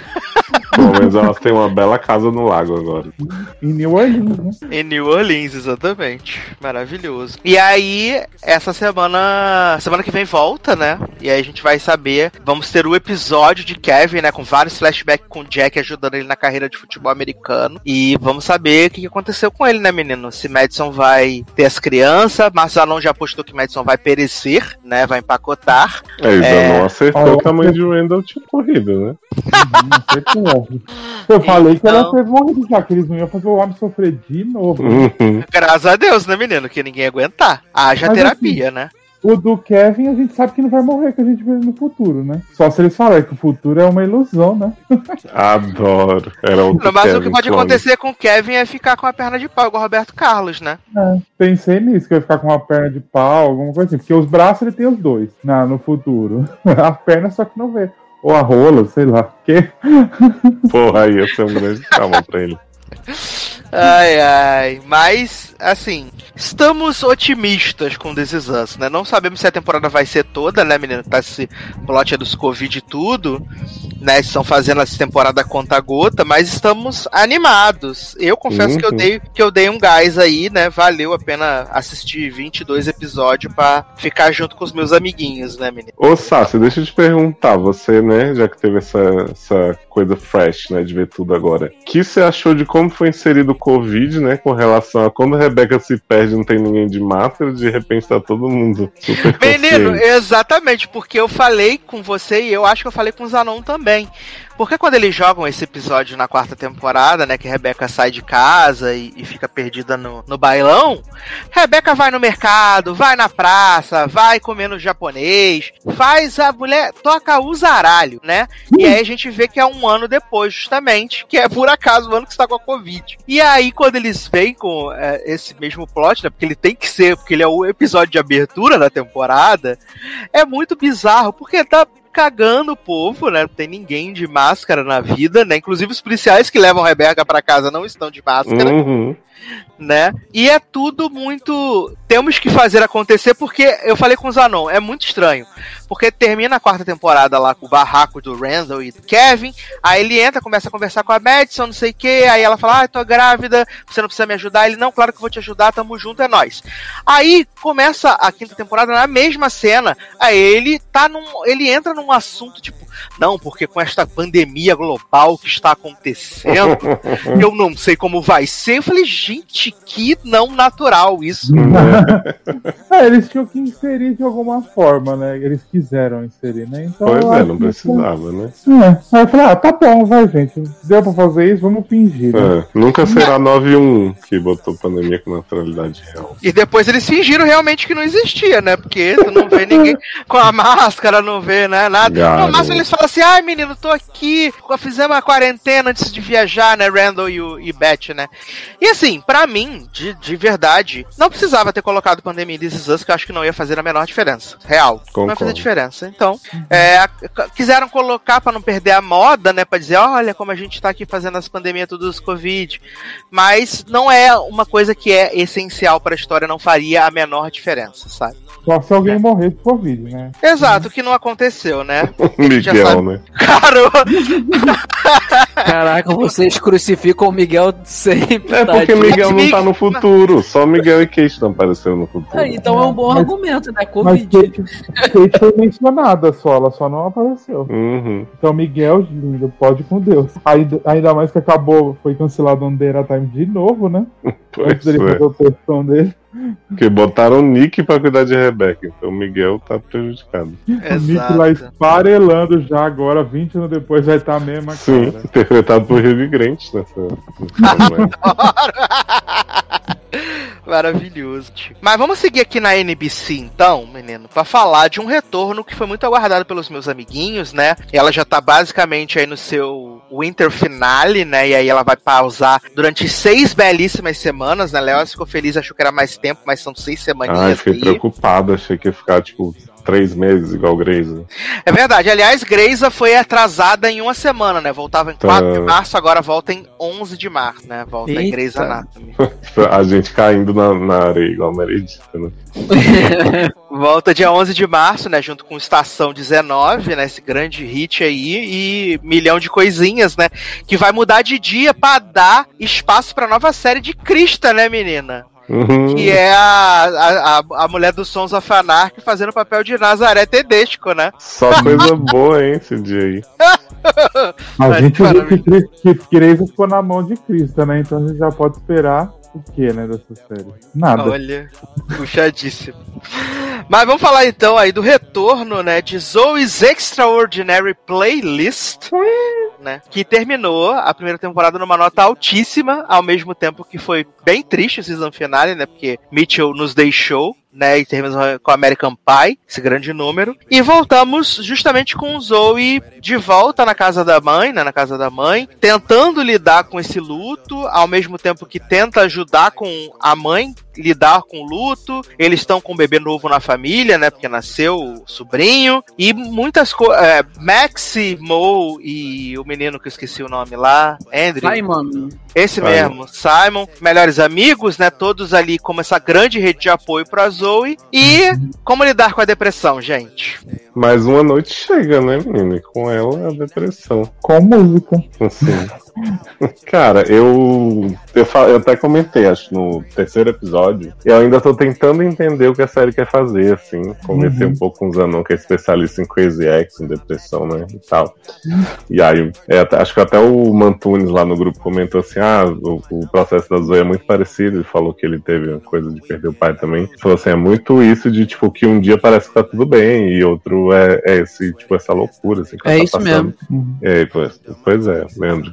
E assim, só que eu acho que, que a série, não sei, ela tá. Eu tô gostando bastante ainda, acho que o episódio que eu mais estranhei foi esse terceiro. Ela tá Mas eu acho- descompassada, né, Nen? Sim, eu acho que ela põe uma comédia que pra mim. A comédia de trabalho, né, da Zoe. Pra mim tá muito esquisita, porque eu comentei, gente, a Zoe é, é uma pior chefe que a Lauren Graham era, né, a Joan. Tipo, ela tá sempre gritando com as pessoas e o escritório virou um hospício do nada, virou The Office, assim. Não que tivesse sido sempre muito normal, né? Mas eu acho que tá muito exagerado. Então, assim, eu tô gostando muito mais dos plots da família, por incrível que pareça, o irmão dela, né? Com a, a esposa. Aí agora tem a coisa da mãe com a Jenna, né? Que é a irmã da, a irmã da, da cunhada de Zoe. Melhor personagem essa cunhada, gente. Exato. E eu acho que os plots do trabalho e da Zoe romanticamente estão tão bem esquisitos, assim. Tipo, parece que eles estão tentando colocar ela no máximo de situações possíveis, né? Talvez até dando uma aceleradinha aí na temporada. E eu ainda gosto muito da Zoe, da Jenny Levi e tal. Tipo, tô curtindo bastante as performances dela, menos a de sonho, né? Não consigo sair dessa casa. Mas eu, eu sinto falta de uma unidade maior. Eu acho que a primeira temporada foi muito redondinha, muito planejada, assim. E essa tá meio all over the place, né? Assim, eu, eu sigo empolgado com, com, com a série. É, eu concordo também com o que o Leoz falou, que, não sei, eu, eu acho que a primeira temporada ela foi tão forte, tão boa e tão inesperada pra gente, que eu acho que automaticamente a gente vem pra segunda esperando que mantenha o nível. Não tô dizendo que o nível caiu, mas assim, realmente parece que tem alguma coisinha ali que, que não sei se é que o nível caiu, mar caindo, né? não, eu não sei. Por exemplo, eu não sei se eu não sei se, se ficou muito interessante ver, como você falou aí, a Zoe de chefe, talvez ela não, não passe essa. Ela não tem essa personalidade de ser chefe. É, Eu não sei, de verdade, se o fato de do- que o Covid atrapalhou a estreia da série, atrapalhou, a gente sabe que ela ia estrear na Fall Season. Inclusive a Lauren Graham ia estar no, no elenco, né? E ela não Uhum. pôde estar, porque eles tiveram que adiar Sentido muito essa ausência, viu? Amo muito. o começo das filmagens para ela poder participar lá da série do Nós Somos os Campeões. Então não sei se eles tiveram não tiveram tempo de reescrever esses roteiros, porque provavelmente se a Zoe não É. é chefe, muitas daquelas coisas não ia acontecer, né? Não ia, né? Uhum. Aí parece que foi um casamento apressado, sabe assim, mas que teve que fazer pra resolver o plot do serviço dela. Em compensação, a gente teve, como o Léo falou também, um, um crescimento absurdo do plot familiar, sabe? Eu também tô gostando a beça, assim, é, eu não me incomodava com o irmão dela, mas ele era um personagem que pra mim era o mais apagadinho, e agora eu acho que ele tá tendo uma história ali, no último episódio, a situação do, do trabalho dele, a música que ele Grandes canta. Que, performances de tribunal, né? é, eu acho que eu achei interessante, sabe, é, mostrar a, a dor que ele sente, assim, é, pelo pai que ele não tem e ao mesmo tempo pelo pai que ele quer ser e não tá podendo por conta do, da ausência do trabalho. Então achei interessante, assim como eu tô achando muito interessante a, a tô gostando bastante da da Mo e do Max juntos, sabe, nesse negócio. Ah, meu sonho ir nesse restaurante que entrega É. dos outros, eu queria. Sim. gente. E assim, o que, o que eu acho que, que enfraqueceu um pouquinho, por enquanto, foram os números musicais. Eu gosto muito dos números no trabalho, porque junta aquela galera toda e é do, é do nível que eu gosto, sabe? Porque os meninos dançam muito. É, mas em compensação tem umas que, por exemplo, o personagem que eu e Eduardo não gostamos, que é o George, não é que a gente não goste, mas Não assim, eu fala, não me Não, apeguei. eu não, eu não gosto mesmo. eu Acho ele Eu, muito eu não me chato. apeguei. Eu achei no primeiro, primeiro episódio, Você segundo tá me ok. criticando? não, jamais. Eu tô chocado. É, assim, no primeiro e segundo episódio eu achei ok, mas depois eu fui enjoando dele, sabe? Eu não sei porquê, eu acho que os números que ele faz é, são bem fracos. O que ele fez da Britney foi, pra Menino mim, foi. Foi maravilhoso. Ah, eu achei o maravilhoso, pior número nossa, da eu série, cara. Eu achei o pior número da série. E, e, assim, aí teve essa situação Aí dele chega essa sair. ingênuo que a gente teve vários números de Lauren Graham na primeira temporada. Maravilhoso. inclusive, tic, inclusive TikTok, viado. Icônico. É, acredito que ele deva. Ele não vai sair da série. Eu acho que ele vai acabar trabalhando Tomara com que o ele Max seja com a Mo. obliterado, viado. Porque Não, tem- ele vai trabalhar com o Max com a Mo. Escreve aí. Eu tenho Mas esse homem não conheceu a Max e a Mo, ele Mas não vai conhecer. quê? vai conhecer. ele pode voltar num plot de revenge e acontecer um perereco nessa coisa. Você vai ver. Porque eles deixam bem cla- ela deixa bem claro assim, cara, a sua, você é de TI, mas a sua parada não é programar, é igual foi igual comigo em TI. Então o que, que você tá fazendo aqui? Sua produtividade nunca vai ser boa, você nunca vai saber como os caras sabem. Então, tipo, pra ali ele não tem como voltar, porque é um time de programador. Então eu acredito que vai haver alguma ponte pra ele trabalhar com o Max e Mo, já que assim, dá a entender que o personagem vai ser recorrente na temporada. E eu acho também só um pouquinho que eles precisam parar de toda cena que tem musical na casa ou dentro de alguma, algum ambiente fechado, eles ficam se esfregando nos móveis, na geladeira. Gente, eu fico, Eu fico Mas isso é incomodado com isso. Maravilhoso. Mas é porque a Zoe não teve Covid. É, aí, no tribunal, o irmão dela se esfrega assim, em frente ao Ai, júri. Eu fico, gente. Amo aquela parte, aquela performance também icônica. Ai, ai. Não, pra mim, mas- icônica é a performance da mulher dele cantando quando ele diz quando ela aceita que ele, pra ele sair do trabalho. Pra mim, essa performance é icônica, Ai, gente, maravilhosa. cho- chorei naquela ela olhando pra ele, ele. Ai, gente, foi tudo maravilhoso. Sim. Mas, ô, como vocês estão falando, eu não tinha sentido nada sem estranheza desde o começo. Mas eu penso, o episódio dessa semana, que muita gente amou, falou icônico, não sei o quê, eu já achei que falei, gente, mas o que, que tá fazendo aí esse episódio, né? Porque, tipo assim, pra mim não agregou em nada. Eu não sei se vocês já viram, que é o episódio que vem o, o chefe lá que tá é, em Ainda cárcere- não. Que ele vem em cárcere privada, ele, ele resolve sair do- de cárcere privada e vai lá na empresa. E aí tem o plot de droga e tudo. Eu achei meio um pouco nada a ver, porque pra mim não aumenta. É, não, como é que eu posso falar? Não ajuda no crescimento da personagem da Zoe e aquele plot que a gente tava vendo que ela tá ainda tá mal pelo pai e, e não se decide no relacionamento e nada. Então acho que ele foi um pouco meio estranho. Aí que eu falei, ah, tá esquisita essa temporada, então. Agora que eu percebi. Mas E o que você- E muito o que até agora, vocês. Desculpa, o que vocês acharam de arrumarem outro, vamos botar assim, não sei se é essa a ideia, mas parece que foi outro macho pra Zoe. Cara, sério, jura que precisa de um Menino, novo não é, personagem? relaxa, fica tranquilo. É. Só pra te contar. Subversão Menino, a gente sabe que Zoe é de Max, ponto, e acabou. Tanto que eles já arrumaram até uma Sim. outra pra Simon. Pra ele não ter que se preocupar com esse rolê que eles vão ser só amigos. Ai. Ele já arrumou. Ai, Menino, mas eu. eu- Tomara que não aconteça nada. Mas a outra de Simon também tá meio assim com o Max, né, menino? E com o Mo, né, menino? Menina, eu fiquei achando que Max e Mo ia formar um casal, viu? Olha aí. Aliás, eu queria perguntar sobre Mo, uma questão que eu levantei aqui em off, pessoal. Que nessa temporada todo mundo tá chamando Mo de ele e a torta é direito, né? Ele tá Sim. lá chorando, ele não sei o quê, e eu não lembro. Eu acho que na primeira temporada ou se referiam como ela, ou falavam tipo assim, Mo alguma coisa. Não tinha esse tratamento com, com o gênero, né? Então Eu eu, tô na dúvida falava- se eles. Eu acho Hum. que falava ele mesmo. Eu acho não que era lembro. ele. Eu lembro disso. Não Alguma lembro. cena que falava ele, mas onde que Será era? que não foi no episódio que ele vai pra igreja? Ah, É, eu acho que é. Eu aí eu acho que sim, porque ali ele até fala assim: ah, não sou eu, aí eu tenho que me vestir de homem, porque lá eles, eles querem que eu seja assim e tal. Aí eu acho que nesse episódio realmente tem. Mas no, no decorrer da série, o tratamento da Zoe com, com, com a Mo ou do Max, eu não lembro se eles falam ele ou ela, mas. Eu nunca reparei, na verdade. É isso. Mas eu acho que, pra mim, sempre foi. Deu a entender que é a Mo. Ah, mas eu posso estar errado, porque eu não lembro. Sabe? Não lembro. Eu, Nem- nem- nu- eu nunca me liguei nessa. Eu também não, nem nessa temporada, Leoz, eu, eu me liguei. Se, que, É, Essa é, temporada eu notei porque eles falam muito, assim, o Max especialmente começa a falar pra caralho. Aí eu fiquei assim, ué, será que o Max vai chamar e a Zoe vai chamar de ela e eles vão tratar isso? Mas depois a Zoe começa a falar ele também. Sim, Ah, ele, não, ele não começa a liguei. Falar, falar ele antes até do número do To Good at Goodbyes, Uhum. né? Fala muito do ele. E depois, no episódio seguinte, a, a Zoe se refere a ele também, quando ele tá falando que Sim. não consegue, tá focado e tal, não sei o que. É. Aliás, Mo deu umas chamadas em Zoe maravilhosas, né? Porque Zoe começa Sim. a temporada nessa de tipo, ah, não sei o que. Ela, garoto, você sabe que todo mundo na sua família tá na mesma merda que tu, né? E aí você fica aí, tipo, é especial, aí Zoe fica E, e eu achei maravilhoso que ela tá fala assim. Ela fala assim: o mundo não parou porque o seu pai morreu, amor. As coisas continuaram girando. Você se fechou. E a culpa não é das pessoas. E aí depois ela falou assim, que bom que você voltou a ter o poder, que você voltou a ficar interessante, né? Então, Eu amo. Gente. Ela assim, você tá aí reclamando e tem gente morrendo no mundo inteiro, né? E surge o Lu Mena atrás dela. Lumou. Gente, por favor, deem um prêmio de figurino pra Mu, porque o figurino dela tá muito bom nessa temporada, assim. Os vestidos, os cabelos, as perucas, sabe? Sim, cara, eu adoro, adoro. Eu, sempre que ela aparece, eu fico esperando uma coisa muito maneira e ela tá sempre muito bem vestida, muito bem arrumada. Eu acho muito maneiro isso.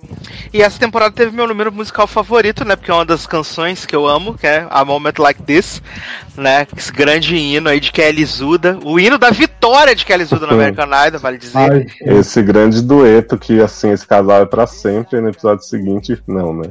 Exato, cuspiram na nossa cara. Gente, eu chorei demais. Eu chorei no final. Falei, gente, eu estou chorando uma cena de sexo. Que porra é essa? É, você ficou igual a eles, né? Can't believe this happened to me, né, menino? Maravilhoso. Inclusive, Skylar Astin deu uma entrevista pra Kelly Clarkson, né? E a Kelly Clarkson falou: Eu nunca imaginei a minha música pra definir um momento como esse. Eu nunca pensei que, que a Moment Like This podia funcionar pra isso. Skylar Ashton cantou Nambi pro pai dele, eu fiquei maluco. Foi Surta maravilhoso. também. Surtei nessa hora. Falei, gente, obrigado, mundo, por Skylar existir. Esse homem tá incrível nessa temporada. Sem um defeito nenhum. Perfeito desde Pitch Perfect, né, gente? Isso aí, né? E Valeu, Crazy Paninha X Kendrick. também, né? Lembra? Quê? Ele fez Crazy X, né? Surgiu. Ele é o novo Greg. Uhum. Verdade, de novo Greg. É novo Greg, exatamente. Mas seguimos aí acompanhando, né? Essa semana já é o, o finale aí dessa primeira parte da temporada. E aí ela volta em seis semanas, né, gente, que eu falei. Volta aí, sei lá, em abril, né? E aí a gente volta a falar de Zoe's playlist, né, menino? Pra gente encerrar esse bloco, vamos falar de uma série que voltou aí para sua quarta temporada, aclamadíssima, né? Uma série que leva o Covid a sério, que é 911, né? O grande hit maravilhoso, a, a maior audiência da Fox aí, né? Grande, maravilhosa. Voltou com o episódio duplo, né? Porque já tivemos é, o tsunami, né, menino? E agora dessa vez a gente teve a barragem que rompeu, né? E foi Viado, o incrível o de debate. Hollywood fazendo um estrago. Foi maravilhoso, gente, porque assim, 911 é um procedural que tinha tudo pra ser super água com açúcar, super super OK, super normal. Mas, cara, não tem como você não gostar de nenhum desses personagens, sabe? Você realmente se importa com eles. Você quer saber o que aconteceu com eles e a gente deixou no final da temporada a Atena, né, é, com essa coisa que ela tava meio traumatizada depois do ataque que ela sofreu e tal. E a gente encontra ela alguns meses depois que ela tá pronta pra voltar, pronta, né, entre muitas aspas, pra voltar pro serviço. E, cara, e tudo acontece. Eu achei muito foda a, questão da May, né, ter ido lá fazer o trainee, né, de atendente do 911 e principalmente o que ela fala pra Atena no final do segundo episódio, né, de que eu me tornei uma atendente do 911 pra você saber que você não está sozinha lá fora. E aí Ai. eu chorando, né? chorando, porque eu falei, gente, que família. Cara, mas 9-1 é impressionante, assim, porque eu fiz a maratona aí pra, pra acompanhar. E eu fico muito impressionado como eles conseguem fazer a gente gostar não só dos personagens fixos que a gente ama todos, mas o, a galera do, do procedural, assim, tipo, tem plot que é 5 minutos em tela e você fica mega investido, assim, tipo, aquele da Nick DeLoach, né? Essa grande atriz que é a mãe da Mãe da Jenna, Joplin. Exato, fez o plot da bicicleteira aí, né? Que fica dentro de casa um tempão e quando sai da merda, sai correndo com a barragem atrás dela, fica assim, gente, eu quero spin-off dessa mulher. Aí daqui a pouco tem o plot do, do trisal lá, né? Que ficou de quarentena junto, que o, o homem era apaixonado pela menina. E aí você fica assim, tan, tan, tan, tan. Gente, sério, é muito bom. São histórias. E, e isso que você falou, assim, esses desastres que eles fazem de cada temporada. E, e- e, assim, não tem só o do, do início, né? Tipo, todo episódio tem uma cena muito grandiosa. E é muito bem feito, cara. Parece que eu tô vendo um filme assim cada semana. Sim, cara, e assim, não tem como. É, o, nesse, primeiro, nesse primeiro episódio mesmo, que tem o rolê do ônibus, né? Porque a gente vê é, que eles vão mostrando, tipo, algumas horas antes da, da, da barragem romper e tal. E aí, tipo, a gente tá vendo uma cena completamente avulsa, né? Que é os caras lá no escritório discutindo que roubou minha comissão, não roubou minha comissão, botou a mulher. De repente, um ônibus entra dentro da sala e você fica, gente, o que que tá acontecendo? E aí, de repente, tipo, passou, né, a mãe de Jenna, bicicleteira, né? Ela vai de saia de bicicletinha. De repente, tem o um menino no ponto do ônibus, ele entra no ônibus. E aí, a gente vê que ele tá no espectro do autismo, né? E aí, o cara senta no banco que não é pra sentar, no banco de idoso, e ele fica recitando que o cara não tinha que estar ali, não sei o que, nananã, de repente as águas vindo, né, pra cima do ônibus, e aí de repente esse ônibus que tá ali andando completamente avulso é o ônibus que adentra a sala de reunião no prédio, sabe? É muito foda. Não, esses roteiros são muito criativos, assim, porque o jeito que eles costuram essas, essas histórias com a dos protagonistas e tal é muito, sabe, é muito inventivo, eu acho. E a produção consegue fazer qualquer loucura que se for na cabeça. Tipo, até aquela coisa da metáfora que Grey's Anatomy faz umas que a gente zoa do paciente com, com o médico. Eles fizeram com a Tina e a mulher que não queria sair da casa, né? E a casa desmorona. E aí os diálogos são, são, são tão foda, assim, tipo, passa tudo que a Tina tinha que passar ali de textão e tal, tão naturalmente, você fica assim, caralho, que série, né? Sim, e, e até mesmo o, o Chimney, né, que tá nesse plot de que ele tá morando com o Buck, porque ele tá tão é, preocupado com a pandemia, de passar alguma coisa pra, pra Jennifer Love Hewitt, né, pro bebê deles, que ele tá perdendo todo o desenvolvimento da gravidez dela, e quando ele chega lá no, no, no coisa que tá tendo a mulher que sequestra as mulheres e os bebês pra vender, e que ele tem que fazer o parto, e que ele Tipo, a mulher fala assim, cara, eu aceitei vir pra ela porque eu não queria ficar sozinha. E, tipo, tudo aquilo faz muito sentido na cabeça dele. Cara, é muito, muito foda. Como eles fazem dentro de uma historinha que podia ser super avulsa, super procedural, ter total conexão com os personagens, sabe? Com a história dos personagens. E além de tudo, eles desenvolvem tudo muito rápido, né? A- além de desenvolver rápido, é, tipo assim, um plot começa no episódio termina de um personagem, tem tipo um, dois, três episódios. Tem um, um, um crescimento da primeira temporada que tem coisas que você vê hoje em dia refletindo assim que ele vai evoluindo. Eu acho isso muito foda. E, e essa série é uma das únicas que consegue fazer isso. Eu acho que The Bold Type que a gente falava que tinha isso também um pouco, né? Eles terem plots rápidos que acontece, deixa interessante e não fica enrolando. Exato, e agora a gente viu que o Buckley tá trabalhando, né, com a psicóloga, né, por causa do rompimento dele aí com a com a Nibrito, né, grande astro com a Nibrito. Então, acho que isso é muito importante para vai ser muito importante para pro crescimento dele, sabe, como pessoa. E todo mundo curioso saber quem é a mulher com que ele tá se relacionando, que ele tem sempre um encontro, não sei o quê, e é a psicóloga, sabe? Isso é muito legal. Ah, mas agora não tem mais o negócio da mulher, mas tem um grande segredo do passado que ele esconde, né? Que a família esconde, né? Uhum. Exato. E aí ele vai responder no próximo episódio. Já tô como aqui, né? Esperando. Ansioso. E eu achei maravilhoso que eles deram, tipo, muito pouco tempo de tela pro Ryan Guzman, né? Depois da monte de bosta que ele falou, né? Deram muito pouco, pouco tempo de tela pra ele. E quando deu, apareceu com o nosso bebê, Christopher maravilhoso, que tá de aparelho Ah. agora, muito maravilhoso. E Carla no, no Zoom, né? Gente, Carla belíssima contando histórias no Zoom, gente. Olha, Ai, a própria Sherazade, Mil e Uma Noites. ai, gente, maravilhoso. E Christopher tá com 20 anos já, né? Porque tá enorme. Gi, ele tá enorme. Ele tá enorme, gente. Mas continua sendo nosso bebê, nosso filho. Que ele é Hum. muito fofo, gente. Então, Mas eu vou confessar aqui que eu ainda amo o personagem de Ryan apesar dele ser um bocó. Eu fico meio assim, porque eu acho o personagem realmente muito bom. É, mas o personagem a gente pode gostar, não é ele que é filha da puta, né? Pois é. Exato.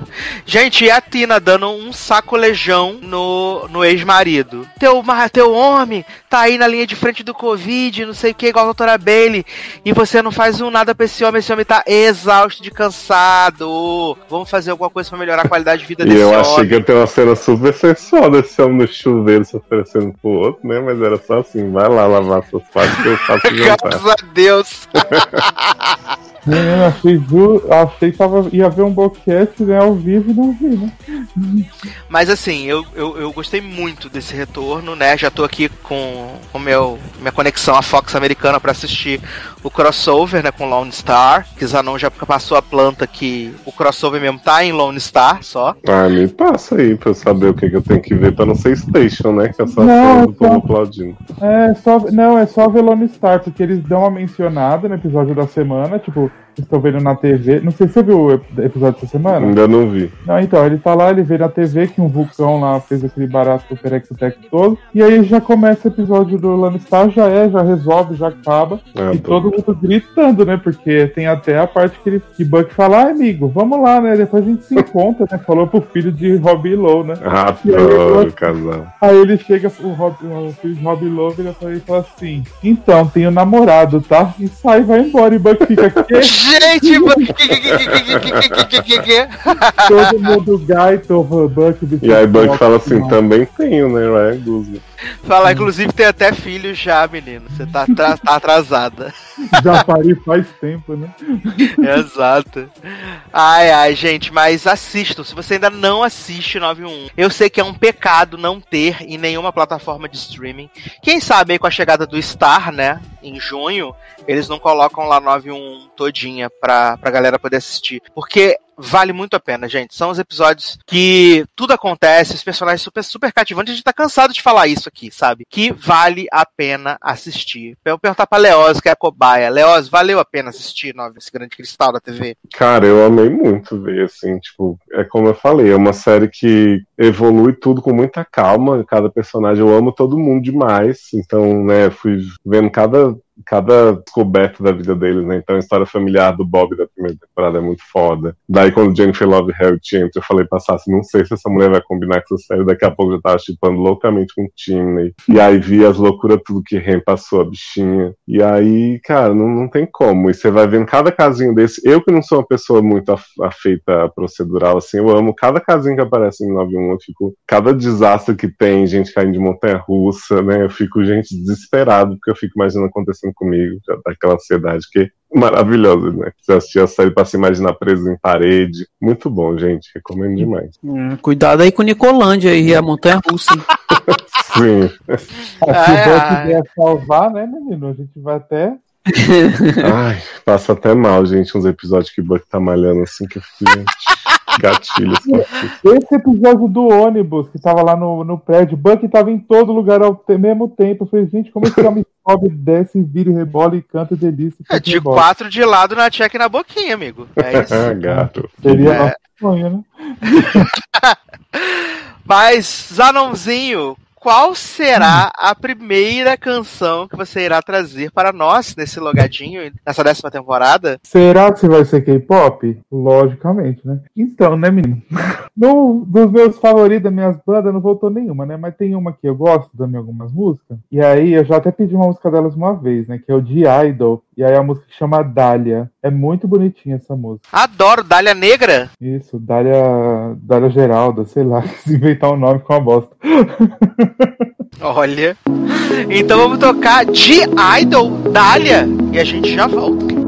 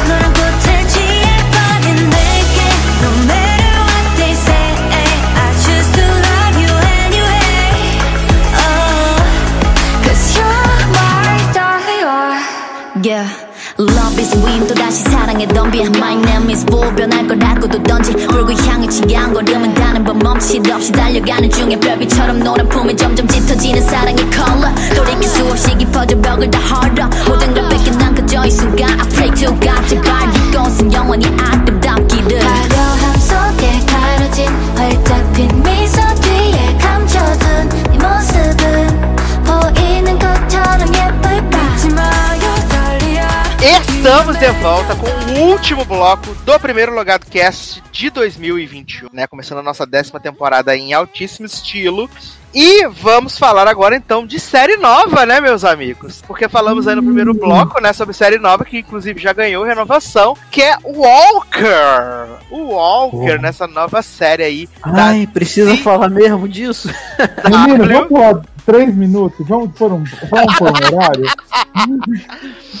que é o novo projeto aí protagonizado pelo Jared Padalecki, né, menino? Ele que nem ficou desempregado nem um minuto, depois saiu de Supernatural, que Supernatural acabou, e é um reboot da série Walker Texas Ranger, que teve nove temporadas aí na década de 90, né? E era protagonizada pelo Chuck Norris, né? Tem esse grande diferencial aí. Aham. Grande mesmo.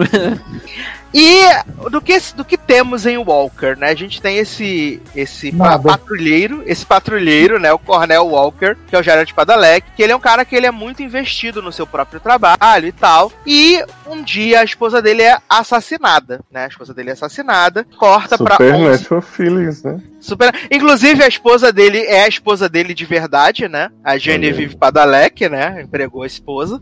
Porra, Ela- pegou a morrer em uma cena. Ela é assassinada, passa-se, passam-se 11 meses, né? E ele tá pra voltar porque ele não soube lidar com a perda da esposa, então ele foi trabalhar num caso infiltrado e ficou vários meses fora do, do convívio da família, dos filhos. E quando ele volta, né, ele tem essa coisa de reassumir o seu lugar como Ranger, mas também reassumir, reencontrar o seu lugar de viúvo, de pai, de filho. E assim, o Walker Texas Ranger, né, o original com Chuck Norris, era porradaria, explosão, Chuck Norris usando, lutando com karatê, perseguindo as pessoas. Ele sendo Chuck Norris, né? E, é- é- e aqui a gente tem um, uma grande novela, que é um grande dramalhão familiar, e aí eles botam assim, uma gotinha, né, de um negócio de um caso que é pra dizer que é uma série procedural policial. Porque Uhum. no caso não é o que acontece, né, menino? Que é só aquela menina, a filha dele sendo presa, né, a. A Bloom sendo presa, sendo pega com a menina latina, é, fugindo pro coreto, falando que odeia papai. É só isso. O menino te amo, papai. Tava com saudades. O pai falando pra ele: Ah, você sumiu, sua mãe tá com saudade. Vai lá falar com ela, finge que você me viu primeiro. E assim, uma pacha, pachaquada, assim. Jared Padalecki tá atuando com uma vontade de viver. Terrível. É, menino, só quer comprar o leite das crianças, né? Não quer fazer mais nada ali. Né? Agora- Ele sabe que vão ver qualquer merda que ele fizer com, né, com qualquer Uhum. personagem dele. Agora, sabe o que, que o mais me chocou? É porque eu não lembro qual foi a última coisa nessa vida que eu assisti com Jared Padalecki, né? Porque eu não assistia Supernatural. A casa Não. Não, é, isso que eu Gilmore ia mencionar. Ah, não, eu não vi a Gilmore Girls e Supernatural eu vi o primeiro episódio lá na, na estreia. Então vou contar como a Casa de Cera. Eu não lembrava que esse homem tinha essa voz. Eu ficava, gente, essa voz não combina com esse homem. O que que tá acontecendo? Foi o que mais me chocou, porque de resto a série, eu não sei pra que, que sem brincadeira. Qual é a Ele tá necessidade? com voz de velho pra caramba, Sim, né? eu não sei qual é a necessidade que, que tem nos Estados Unidos de sempre ter que ter uma série nesse estilo, de Deputy, de é, Rangers. Eu acho isso muito, muito cansativo, sabe? Talvez porque a gente vive num, num outro país que não tem essas coisas, outra realidade e tal. Lá pode ser que eles gostem. Que não tem polícia, né? Não, É, o problema não é ter, mas eu- o problema é ter na CW que não tem nada a ver com o público dela, né? Não tem, é, também. E assim, eu acho, eu acho é o tipo de série que eu acho enfadonha, sabe? É sempre a mesma coisa. e aí quando você quando, quando você faz num estilo que não tem nem ação, é mais novela, como o Sacer falou aí, cara, aí se torna 100% desinteressante, sabe? É, provavelmente quem vai assistir isso é porque realmente é fã do cara de Supernatural aí né, há não sei quantos anos, porque se fosse eu que não assistia, fui ver pra falar aqui com vocês e, e de dois em dois minutos eu olhava o contador e falava, ai gente, esse troço não acaba, eu não consigo me, me, me interessar por nada e nem ninguém. É, Não acontece nada, né? Você fala, É. gente, não passa essa porra. Exatamente. Aí eles, eles, eles tentam ganhar o pessoal, né? Porque. Não, porque vamos botar uma. A ajudante dele vai ser mulher e latina, né? Latina, A ajudante dele vai ser mulher e latina, e ela que é a mente pensante, porque ele é um impossível. Aliás, vale dizer que essa série tem uma pata, é uma pata, um show de pataquada, porque esse homem entra lá no negócio lá do. trabalha com os, com os ex-con, né? Que faz a, a, a, as santinha, e aí esse homem entra assim e fala assim: É. Tu é ex-prisioneiro, né? Aí de repente o cara tá lá e fala assim: É, porque a tua mulher morreu, você é policial de merda, seu otário. Aí de repente eles começam a lutar, não sei o que, não, não, não. Os homens saem correndo, gente, o que que tá acontecendo? Não, quem, Por quem que em sã homem- consciência faria isso com o Texas Ranger, né? Por que, que esse homem tá falando que a mulher do cara morreu, que ele é um bosta, que ele é um brocha? Não faz sentido, Não, sabe? e, e outra coisa, sabe, que eles vão botar pra dizer que são diferentões é a filha que provavelmente vai ter. vai namorar com a menina, né? Porque É, eu, acho senti, eu Menina. senti uma vibe sáfica. É Sim. que você não, você não sabe, é que a ajudante de Jared é Raven de The Hundred, então eles estão puxando o público de Supernatural e The Hundred. Hum, olha aí, olha aí. É uma das aí- protagonistas, né? Então tá lá, né? Também pra pegar o público besta. E, e aí, Sácia, eu, eu, eu senti também que vai ter esse plot. E aí vai, vai ter muito problema por parte do avô da menina, que eu acho que não vai aceitar, né? Porque é uma cidade do Texas e o cara, né, não aceita. E vai, vai seguir esse rumo aí, certamente. Então, assim, além de tudo, é previsibilidade, né? Que tem. A série, Agora. a série não tem plot, não tem pra que existir essa série. Porque Ah, não tem. série que aconteceu com a mulher dele, é isso só. E você resolvia Uhum. isso em, em 15 minutos. E que ninguém tá interessado em saber, né? Eu, pelo Não. menos, não fiquei. Sim, até porque você não tem tempo de criar nenhum tipo de empatia Sim. com a mulher dele, viado. Exatamente. Ela, ela aparece três segundos e fala assim: Oi menino, tudo bom? Tá chegando? Tô saindo. E aí de repente ela liga e fala: Menino, vou morrer. Morri. E aí acabou, né? Aí ele fala, né? Que mataram ela porque ela, dormi, ela morreu de olho aberto. E aí fecharam o olho dela. Eu tenho certeza que ela tava assim de olho aberto. Eu falei, quê? Como é que você sabe, viado? Hum. Ah, porque ele sabia, né, que a mulher dele não ia morrer de olho fechado, olho aberto. Eu, hein? Que absurdo. Eu acho, acho chata, assim. A verdade é muito chata. Leózio nem se arriscou, né, Leózio? Menina, eu vi três minutos e eu fiquei exausto, eu não consegui. Realmente foi um desinteresse que me machucou, sabe? Adoro. Menino, e sabe que essa, a mulher que criou essa série agora, né, esse reboot, ela é a mesma criadora de um outro grande hit da cidade que foi da CW que foi cancelada, né, em seis episódios que é Valor, né, aquele grande hit da série da mulher que era do exército, né, e aí foi Hum, olha aí. cancelada. tá Olha, explicado então, né?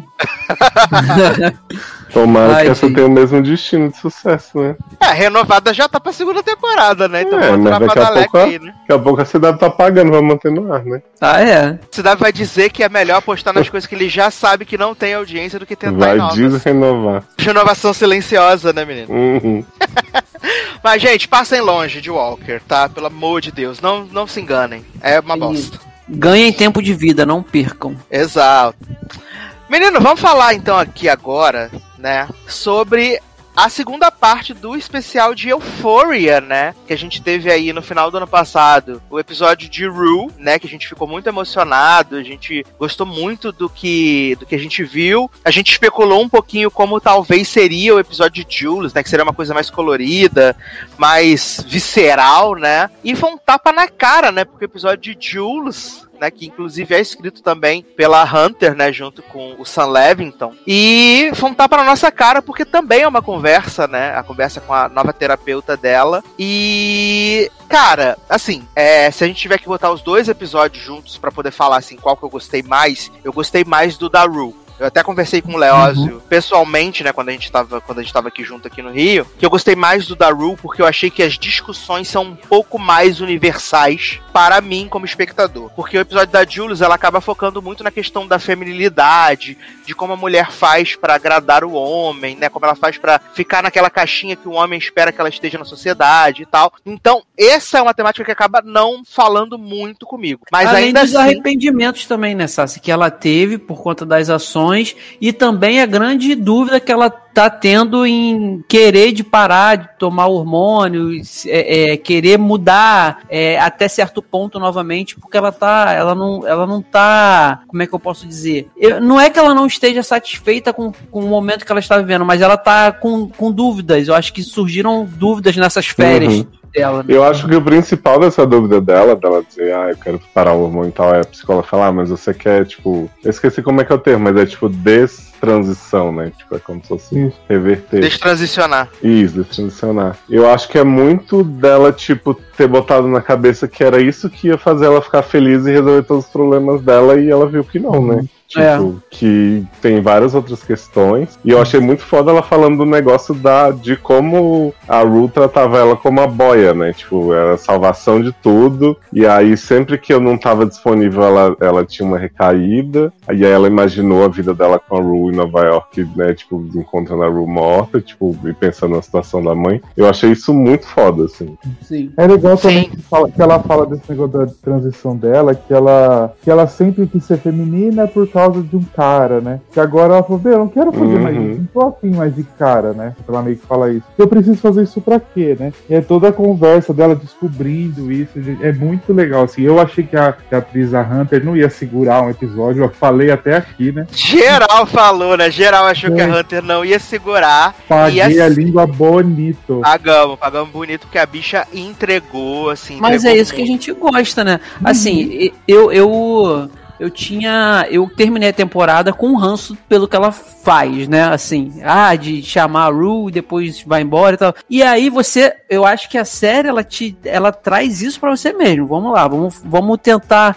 causar um sentimento nos espectadores de querer apoiar uma e, a- e ficar com ranço de outra. E aí você tem esses dois episódios, e aí você continua gostando muito da, da Rue, sofrendo com essa menina, com o que ela sofre, com o que ela passa. E aí quando vem o episódio da Jules, cara, que é uma personagem que eu sempre gostei na primeira temporada, você desconstrói tudo aquilo que acontece, sabe? Ela explica o motivo e ela mostra, eu acho que assim, a parte mais tensa também é justamente essa quando ela fala assim, é, sobre a Rue, né, que ela, ela tem medo do que possa acontecer com a Rue quando ela não está presente. E aí você vê que isso não é um fardo, mas é uma questão que é muito difícil para ela, porque ela, ela vive constantemente com medo, sabe? É de porque, falhar. é porque, bem ou mal, é um relacionamento tóxico. Sim. Porque ela tem medo de deixar a Ru e a Ru fazer alguma besteira porque aconteceu. E ao mesmo tempo, ela não se sente 100% por causa. é, ela se sente culpada de não poder atender as demandas emocionais da Ru. Mas ela também sabe que não é fácil lidar com um viciado por causa da experiência que ela tem com a Sim. mãe dela. E aí a, a própria a própria terapeuta, ela fala isso, ela fala assim, não, olha só, você não tem que se culpar 100%, sabe? É, é, então isso faz a gente abrir o olho e enxergar que a gente gosta da Ru, a gente achou, achou sacanagem com a Ru no final da primeira temporada, mas a menina também teve todos os motivos dela e que foram aparentes nesse revelados nesse episódio. Você sabe que assim, não, não tem como ser justo com uma e injusto com outra, tem, sabe? Você a balança é meio a meio, porque é uma situação muito complicada, muito diferente para as duas. E a Ru, ela tem um problema com as drogas. É o principal problema dela.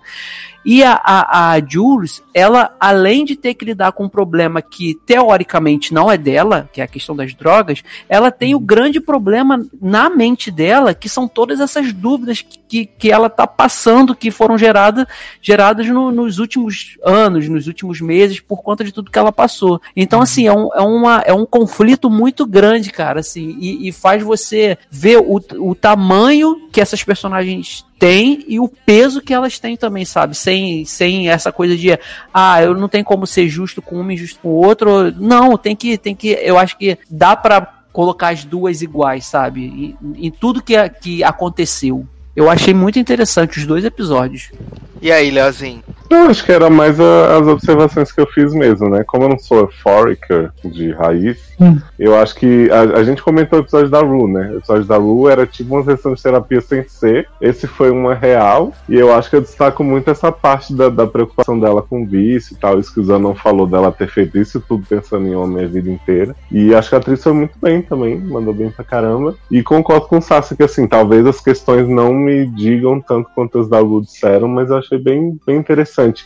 Eu acho que esse episódio até acrescentou um pouco mais na coisa da série, da relação delas, do que o da Ru, né? Porque o da Ru, apesar de ter a citação em relação das duas, era meio que o- os problemas dela, o vício e tal, e esse deu mais uma ligada, assim, né? Posicionou as peças no tabuleiro, pra se dizer. Adoro reposicionar as pessoas no tabuleiro.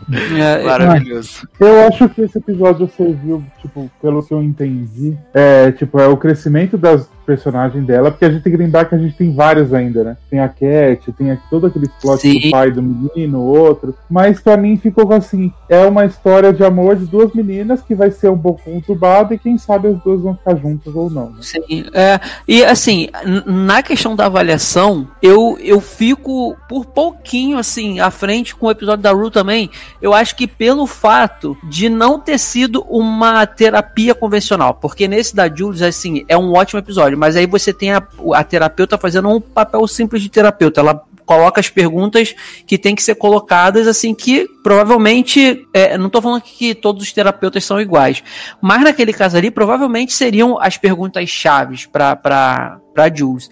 A da Ru, como o cara não é um terapeuta, é o padrinho dela, cara, eu achei interessante porque a, a conversa, ela ia e voltava, sabe? Assim, uma hora o foco tava na, na, na questão dele e depois a- aí voltava pra Jules e voltava, aí ficava intercalando assim e foi uma conversa é, é, como é que eu posso dizer? É, não, não, não teve nada de automático, sabe? É, era como se, se eu chegar hoje com Sassi, vamos, vamos sair que eu pre- preciso conversar com você, eu tô com um problema e eu vou desabafar, e aí ele desabafa junto.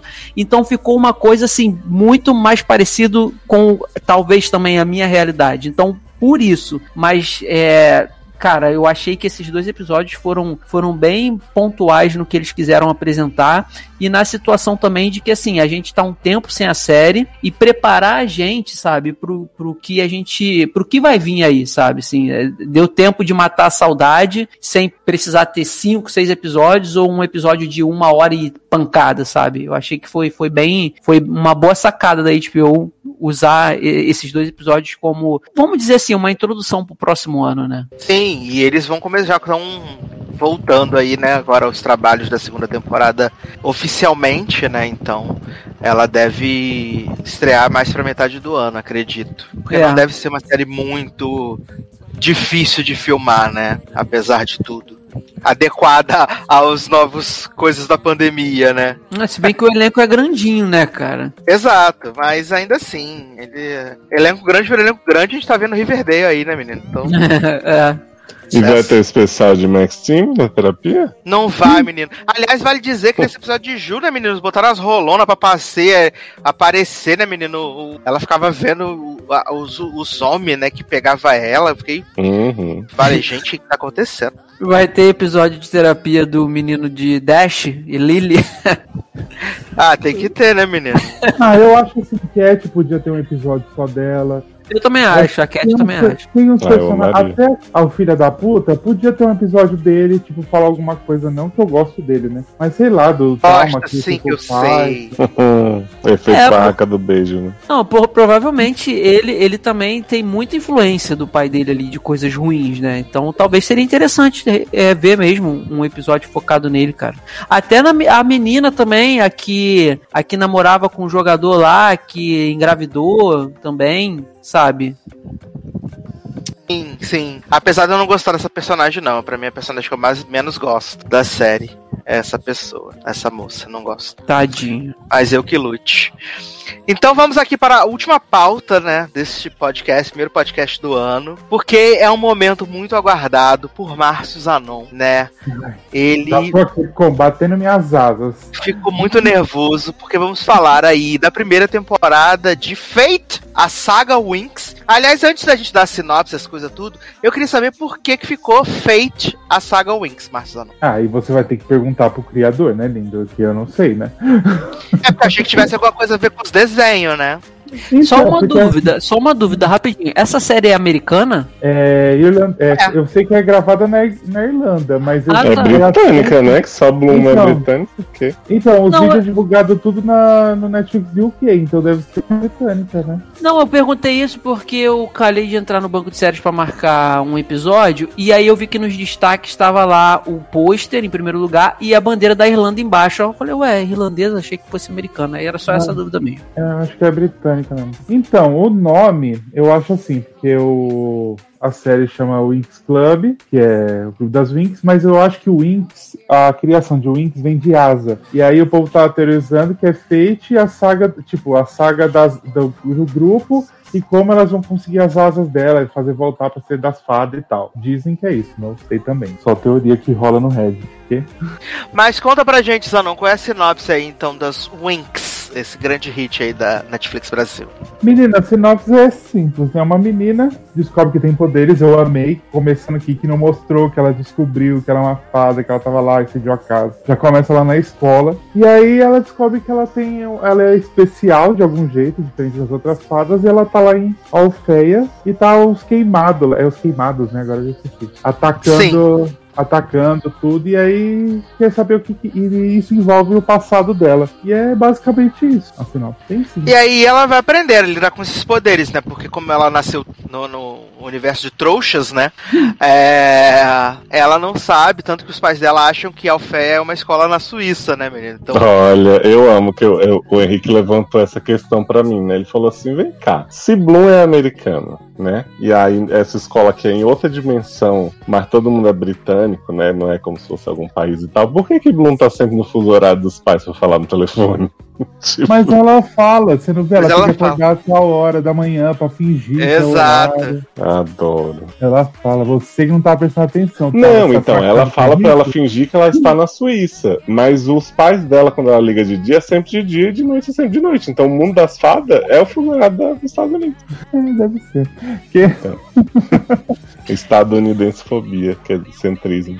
E aí ela vai, né, pra estudar nessa escola Alfeia, que aparentemente só tem um professor, que por acaso também é diretora, né, do, da escola, né, Minerva Não, McConaughey. senhor, tem vários professores. Tem o pai de terra, Pai de terra só fica fazendo, fica fazendo hortinha. Maconha. tem o pai Só adotivo faz- de Sky e. Só faz e... hortinha. É, É, porque tem duas aulas na escola, né? Herbologia e luta de espada, que os meninos ficam batendo os pau lá. Exato, que ninguém entendeu qual é o, ca o caô que existe esses guardião do universo, né? Que fica lá, as pessoas sem magia, que fica treinando, né, com sabre de luz, né? Sabre na mão, a espada na mão, a espada na Então, mão. dá pra entender que eles são tipo a linha de frente, tipo soldado, mas assim, eu não sei se eles são fadas, se eles não são, se eles são. Aparentemente normal. não são fadas, né? Não, mas Eles é não mais- poder, não. Só o poder de fumar maconha, né? E tem soprar na boca do outro. Mas tem uns lá que brilham o olho, então deve ser fada também, né? Hum. Será, nem? É porque tem os especialistas que são Sky, é, Rick. Como é o nome do, do maconheiro? Rick, Riff e Viado, Não, né? Dane. Dane. É Dane? Isso. Isso. Bane, exato. E aí tem uns fadinhos no meio. Acho que o irmão de, de Terra é fado, não é? É O fada, irmão de é. Terra é fado. Ele é fado. Safadona, safada. Não é? Fica lá pegando musa com seus poderes. E aí, menino, ela, ela vai lá pra Alfeia e aí vai morar nesse dormitório, né? Maravilhoso, esse grande dormitório aí. E vai conhecer as migas, né? Clube das migas, que é Musa, né? Que é a fada sensitiva, né? Que tem poder da mente. Pode fazer várias coisas com a mente. Tem Estela, né? Que é a fada da luz. Tem Terra, né? Que é a fada da terra, obviamente. né? Das plantas. É a maconheira do grupo. É a uma fada do meu verde que te Te quero quero ver. verde. Exato. Ai, meu Deus do céu. Eu amo. Tem A Isha. a Isha, né? Grande Cristal. E tem é, Bellatrix, né? Beatrix. Essa grande. Olha. Que é essa a grande de três fadas, de três bruxas, né, Zenon? As Trix. Isso, hein? Ai, tem todo esse Pesquisei toda a mitologia. Menina, eu, então, deixa eu falar das fadas, já que a gente vai dissecar a série, tem que falar, né? Que mudou os poderes das fadas do desenho, né? O quê? Sim, porque assim, a Estela é fada do Sol e da Lua. Só do Sol reluzente, depois ela vira. Então não é da Luz. No... Na série, a Bloom continua sendo a fada da chama do dragão. A Musa, no desenho, é fada da música. E... E é isso que mudou. E Bellatrix, na verdade, são três bruxas, né? Que é a Ice, Uhum. Darcy e Storm, né? Que aí E Terra não tudo. existe, né? Não, Terra não existe. Quem existe é Flora. E aí, Flora, na verdade, é prima de Terra, né? Que ela mencionou. Assim, Sim. E tem uma E outra que Bela, não tá tem? na série também, Tem né? a, a Tecna, que não tá na série. Isso, E Tecna Bela, Brega. tem? Que bela, Bela Gil? A fada Bela. Fada Bela. É, tem a fada da Vera Fischer no filme dos Duendes. E aí, é, ela vai começar a aprender, né, sobre, sobre os seus poderes e tal.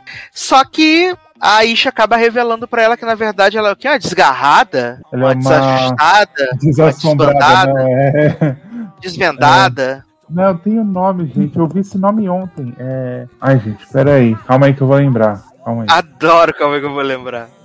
É... Fada Sina. Sensatas. ela, é, resumindo, ela é filha de Trocada fada. na maternidade. Trocada, exato, É, exato, trocada. trocada. Changeling. Exato. Isso mesmo. Changeling. Leo... O que seria da nossa vida sem Leose, né? Nada. Sou muito Winxer. Ela é Ó, Changeling. gente, começou a chuvarada aqui, mas vamos ter fé que Bloom vai parar com o fogo dela, né? A Isha que vai controlar a água, né? Que Uhum. desce. Qualquer Exato. barulho vocês perdoam. Aí, aí a Isha deixa vaz- vazar no Globoplay, né? Que na verdade ela é Changeling, que é filho de fada que foi pego por sacanagem e jogado no universo dos humanos. Aliás, a Isha tira essa conclusão em dois minutos de conversa com o Bloom, né? Tipo Lindíssima, assim, né? Só pode ser. Changeling, né? Não acontece tem 200 mil anos, mas é isso. E aí, né, a, a menina começa a ficar obcecada de tentar saber de onde ela veio, quem é o pai dela, um saco. Né, porque Bloom é uma pessoa chata, né, menino? Ah, vá dizer que É o Randall, né, dessa série. É, É fácil. Vai dizer que essa série é que concentra o maior, né, maior concentração de atrizes que são novas com cara de velhas, né? Viado, skincare do filho de Rob Lowe tinha que ter chegado aqui, porque as meninas muito velhinhas, gente, as bichinhas. Bem, Porque É assim, né, gente? É sim. Gente, eu fui ver a Bloom, tem 22 anos, foi essa menina achei que ela tinha perto dos 40, garoto. sim! E a ela fez da a Estela, Sabrina, do né? Sky, tem a cara toda craquelada, os dois. Gente, é horrível. Horrível, assim, muito, muito véis.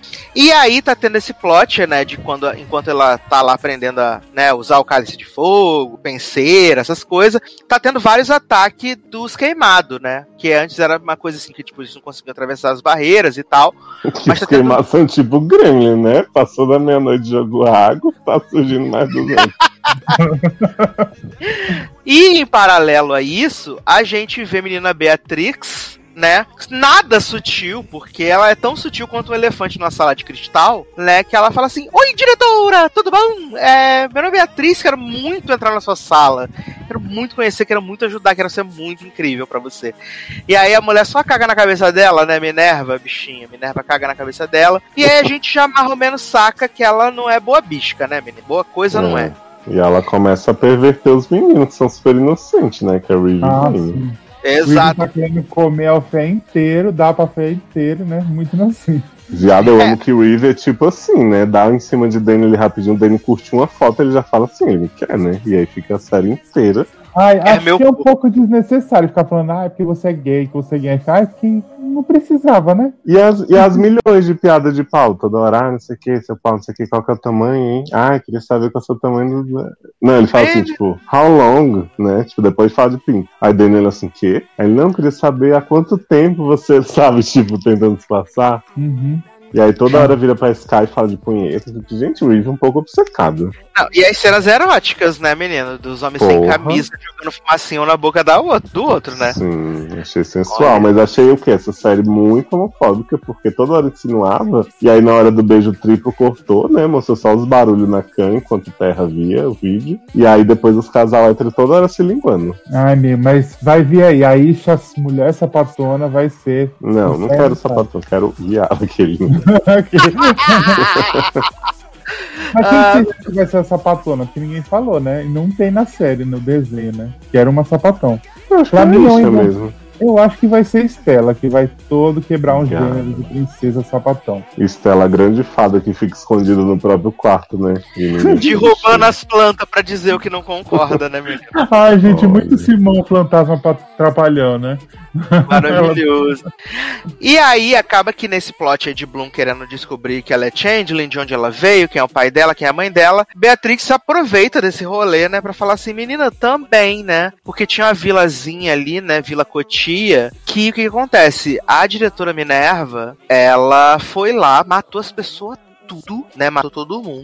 E aí tomou conta da escola. E a mulher que trabalhava com ela, né? Dolores Ambridge, desapareceu desde então, né? E aí, com certeza, a diretora Minerva tá escondendo alguma coisa junto com o planteiro, né? E Silva, né? Esse grande guarda, esse grande soldado. E aí ela leva a Coitado mulher. Silva passa metade da série machucado, né? Por causa do ferimento do queimado. Exato. É maravilhoso. E aí, enquanto isso, Stella já não aguenta mais Bloom nesse plot e fala assim: menina, tem um anel aqui que a gente atravessa a porta e tu volta pra casa. O que, que tu acha? Sucesso, né? Mas, menino, no desenho tem o anel da Estela, né? Então foi referência ao desenho, isso que ela atravessa portais e tudo. Caralho, achei maravilhoso. Pra mim, melhores poderes de Stella e de Musa são os melhores poderes pra mim, obviamente. É, porque você vai botar fogo nas coisas, brincar com água, gente. Eu preciso só mexer na mente e. Exato. Me esconder, Plantei. tá ótimo. Menino, plantei um- um- um- uma memória na pessoa. E se a Estela ficar tão fodona quanto a mãe dela, tipo, ela consegue mudar a tua percepção de espaço, viado. Que aquela hora que ela vai lá, que a mãe dela vai lá e a. E a diretora Minerva tá falando assim: ah, a Estela tá indo muito bem fazendo um arco-íris de energia aqui. Aí ela, garota, para de ensinar de fazer arco-íris, ficar apoiando o movimento LGBTQIA. Ela própria WandaVision vai virar. E aí essa mulher transforma tudo, a sala da diretora de repente vira uma prisão, um negócio tudo bad vibes, parece a casa do Big Brother, né? E Então, maravilhoso, assim, achei, acho um dos poderes mais legais, de verdade, de mexer com a, com a, com a percepção, da, porque mexe com a luz, né, menino? Então pode criar Ah, tudo, né? Eu, como gosto do desenho, eu gostei das alterações, porque pra mim eu acho que fizeram umas coisas meio útil, né? Porque assim, a mulher que se fosse musa com poder de música, ela ficar soltando nota musical nas coisas? Pra quê, né? Menino, ela ia cantar, né? Ia, ter fazer a banda da Sabrina, né? E no desenho elas faziam uma banda também, né? Já tô esperando Olha essa. E aí, né, acaba que o, a Beatrix consegue entrar lá no, no, no quarto lá onde tá escondida a menina Bela, Dolores Umbridge, né? Só que ela não consegue acessar que tem magia. E aí ela fala assim, menino, preciso de uma magia, mais magia mais forte que a minha. E aí ela mata o menino que, que é o secretário, né, da, da diretora Minerva, que também tá ali pra tentar trazer Dolores à vida. E aí ela sai pra fazer aquele rolezinho com a Bloom, que é ela, além de ser burra e chata, e ela é muito idiota, ela acredita em qualquer papinho, né? A menina conheceu ontem, viado. Tá na cara da Beatriz, assim, sou filha da puta. E ela falando assim, ah, menina, amigos, né? A gente, é, a gente tem tudo a ver, porque a gente não tem pai, não tem mãe, né? A gente é muito mesma raiz. Né? A gente veio do mesmo lugar, Ônia. É, mas é porque assim, eu até entendo a Bloom nesse aspecto. No, no início eu implicava bastante, mas tipo assim, todo mundo que sabe das coisas foi falando em enigmas com ela, né? Diretora. Uhum. E Bellatrix é do mal, mas fala assim: vem comigo que tu descobre alguma coisa. Bloom vai fazer o quê? Vou de quem tá me parando de me dar enigma, né? É, porque até Terra perde a paciência com o planteiro, né, menina? Que ela fala assim, Pois papai, é. o que, que tá acontecendo? Ela não tá acontecendo nada, tá tudo maravilhoso. A vida dele é falar, não, tá tudo bem, tá tudo bem, tá tudo tranquilo, tudo show, né? E aí, Terra sempre arrasada. E elas vão fazer esse passeiozinho, esse rolezinho, fala assim. Aí Bloom fala assim: Menina, mas não tem nada aqui não, tudo mato. Aí ela fala assim: Garota, tem uma magia muito sinistra aqui. Mas, como eu sou uma fada muito poderosa também, não é só você que é poderosa. Aí ela faz um raiozão assim, é quebra ilusão, né? E aí tem várias cidades quebradas, vários ossos no chão. Aí ele fala assim: Tá vendo? Diretora Minerva matou as pessoas tudo porque quis. E tirou você dos seus pais, da sua casa. Aí Bloom fica: "Ah, Não acredito! Passada, chocada, tão mentindo pra mim. É, só esqueci de te avisar que quem fez todo mundo matar foi a pessoa que eu tô procurando. Mas fora isso, fica tranquilo. Exato, minha mentora, né? Tirando isso, tá tudo sussa. E aí, é, essa, essa menina volta pra mim. Esses são os melhores episódios, assim, de verdade. Depois que, que eles vão lá e vê o, o rolê. Porque, até porque o negócio dos queimados rolando, foda-se os queimados. Estão matando os, os, os, os polícia, os polícia tudo também, problema. E aí, pra mim é o melhor, né? Quando ele chega lá e aí, diretora Minerva fala pra Beatriz: esteja presa, né? E aí joga o negócio lá das runas no, nos braços da menina. E aí é, ela começa a falar com, né, falar com o Bruno, falar, não, porque precisa carregar aqui meu celular, que aí meu celular vai ativar aqui, vai me soltar das coisas tudo. É muito maravilhoso, assim, gente. Eu tô falando muito sozinho, pensei que Zanon ia ficar três horas falando dessa, dar espaço Menino, pro fã. Luciana Silêncio. Eu tava pondo meu notebook pra carregar. Tava vendo o povo montando coisa no McDonald's que eu sei. Não tá, eu tô aqui, gente. Então, eu tô ouvindo o que você falou. Mas é. Mas também não precisa falar por enquanto. Você tá contando a história. Depois a gente vai falando. Eu vou falando com você. Aí. Mas tô Não, mas contando eu- a história porque a história não tá falando nada. Por isso que eu tô contando a história aqui, gastando Ah. saliva. Ah, Mas sabe o que, que eu amo, sabe? O que você tá falando aí. Eles prendem Bea- Beatrix, né? E aí as meninas começam tudo se unir, né? Menos a Isha, que tá boladinha. A Estela super plano. E E aí aí elas é super ser a mais sensata, né? Vamos falar, vamos combinar Pois aqui. é. Mas aí Estela fala: Ah, fiz um plano aqui pra prender Beatrix, a gente consegue o que a gente quer pra ela. Só que elas jogam Beatrix no- numa salinha assim de poder. E aí Beatrix foge com a maior facilidade do mundo e elas mesmas terra fica toda hora, vamos voltar pra ver se ela tá lá ainda, né? E eu fico assim, gente, vamos conter melhor as pessoas. Passar duas chaves, um pegar ladrão. Ah, mas eu acho que elas estavam meio que cagando, né? Porque Bloom fala assim: ah, a gente confia muito na Beatrix, né? Muito minha amiga, né? Fala, ah, gente, vamos confiar na Bloom, né? Burrinha, mas quem sabe? É, e Bloom confiando na moleque, ela chega lá, né? Tá no campo de energia do, do porão, que a diretora Fara fala, pelo amor de Deus, Bloom, não compensa soltar essa mulher só pra você descobrir quem são seus pais, pelo amor de Deus, mulher. E aí Bloom fala assim, aham, pode deixar. Aí chega lá, a primeira coisa que a mulher fala, Bloom, né, telepaticamente, você quer me ajudar aqui a sair rapidinho com seu poder? Já te conto tudo, mas me tira daqui, né? Eu fico assim, gente, socorro. Aí Bloom fala, ai, vamos. Mas é aquilo que só você falou, como ninguém fala porra nenhuma, a Sim. primeira pessoa que vai falar, ela vai atrás, né? Eu acho Bloom uma chata do caralho, no desenho também é assim. Mas assim, Véia acho- chata, né? é chato. Mas aí ela vê lá, encontra a mudinha do Orange New, Black, pra mim é a cara da mudinha aquela velha. E aí ela vai, vai fazer o que ela quer, né? E aí no final andou, andou e não descobriu porra nenhuma, né? Exatamente, prometeram mundo e fundo só pra se transformar em capirotos, né? Que ela vira Sabina Morningstar com as asas de fogo. E aí no fim só serve pra lutar contra queimado, porque as respostas mesmo ela ficou esperando. É, ela Aliás- entendeu, né, menino, que o que importa é o amor dos pais mesmo, eles sendo trouxas. Sabe o que, que então. eu amo nessa série? Eu tô só interrompendo o fã, né? Falei que ia deixar falar. Não, pode falar, não, pode falar. que tem uns mind game que o povo faz que é só pelo roteiro, assim. Por exemplo, a vilãzona lá, né, a Shona, ter mandado o povo matar sem dizer quem eles eram, pra depois revelar que eram bruxos de sangue, não sei o que. Eles, ai, não acredito, passei esses anos todos achando que a gente era do mal e foi, foi de boa. Aí o plot do pai do Sky que aparece, né? Majestoso na limusine. E, ela- e aí ela explica, né, todo o plano no final. Ah, porque o fulano teve que ficar escondido esses anos todos pra criar a Beatrix. É, pra que isso, gente? Tipo, por que, que tinha que ser o pai dado como morto de pé só pelo, pelo choque velho, né? Não tem motivo. É, eu acho que eles ficam inventando muito problema pra coisa que não precisava ter, né? Se eles podiam fazer outra coisa, tipo falar o bagulho na lata e acabar por aí, eu acho que eles ficam criando, criando tanto esse plot todo da Bloom, ela leva na cidade e tudo. E aí no final você descobre que a Bloom nem nasceu lá, a véia que tava andando com ela aí, e quem nasceu lá foi só a menina e que é, provavelmente pode ser que ela seja uma bruxa, a, menina, a Beatrix, né? Como assim, uma bruxa? Porque aquela cidade era, tinha, tinha bru- bruxo de sangue, ela tinha acabado de nascer. A menina, ela Mas não tem um Mas, mas detector? qual a diferença de bruxa e fada? Existe. Então, no desenho existe, tipo, três escolas, né? De especialista. É diferente do coisa. Há uma escola de especialista, uma escola de fada e uma escola de bruxa. E nessa série eles inventaram esse conceito de que existem bruxas de sangue. E aí não sei o que É que é isso. como se os bruxos fossem, tipo assim, eles têm magia por, por motivos errados, de sacrifício Isso. e tal. Fez, aí ganhou poder. E eu acho que a Beatrix vai ser isso, porque no desenho é, são três bruxas, então ela vai virar bruxa aí também, né? Então acho que vai ser essa a revelação da personagem depois. Né?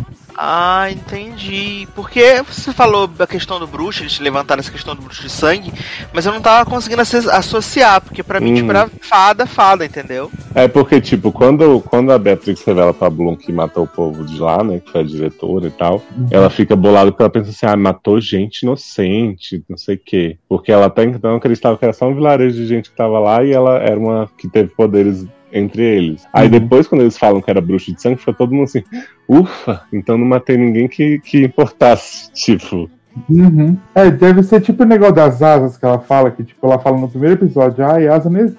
A Bloom chega, ai, será que vaza existe? Né? Tava esperando isso. Eu falei, então, amigo, não existe né, mais. você Deve a parece um coisa. anjo, só que não tem asas. Né? Aí eu acho que esse negócio da bruxa, tipo, bruxa deve ter acabado. E aí aqueles caras lá, aquele vilarejo, tava ressurgindo as bruxas, né? Ser alguma coisa desse tipo aí, deve ser. E aí E eu aí, acho. tipo, Fala, nem. Não, eu ia perguntar, os queimados são. Tipo, estavam mancomunados com a mulher, né? A bruxona. Mas ao mesmo tempo a bruxona queria usar ele só pra Bloom se transformar e matar. Então, Então, tipo, pelo- fica muitos mind games assim. né? Mas o que eu entendi dos queimados, pelo que eu sei, é a chama do dragão da Bloom que fez, assim, pelo que eu tô entendendo, né? Que fez esses queimados surgirem e até agora não tinha nada, ninguém aparecido. Como ela voltou pro mundo mágico, eles estão indo atrás dela e eles estão ressurgindo. E não é nada que alguém mandou, ela sabia, tipo, a Bloom é tipo uma isca que a véia quis que ela caçou. Ah, foi só um bait, né? Hum. É, eu acho Entendi. que é isso. Porque tem E toda a- uma história da Bloom, do desenho, que é bem legal, assim, não sei se eles vão contar aí, né? Mas, É, porque eu, dela, tudo. porque eu fiquei assim, curioso, né? Porque, tipo, a, a Dolores Umbridge, né? Ela leva a Bloom lá pra questão das pedras lá, né? Onde elas fazem os truques e tal, porque lá vai drenar a energia de não sei o que, do caralho a quatro. E aí o- os queimados vêm tudo, agora a Zanon explicou que é atraído por ela, né? Que a gente já sabia que era atraído por ela, mas não sabia essa questão de ser, tipo, da, da Então. esfera do dragão, do Dragon Ball Z. Eu acho que é isso.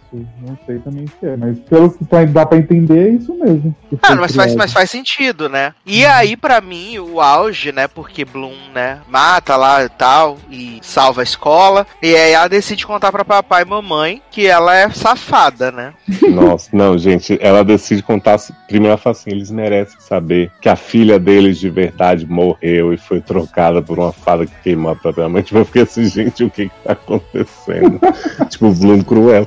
E aí leva as amigas, ai, pode ficar minhas amigas aqui, vou contar um negocinho pra vocês. Aí você pensa assim, gente, eles vão descobrir que a filha deles morreu. Vocês estão entendendo?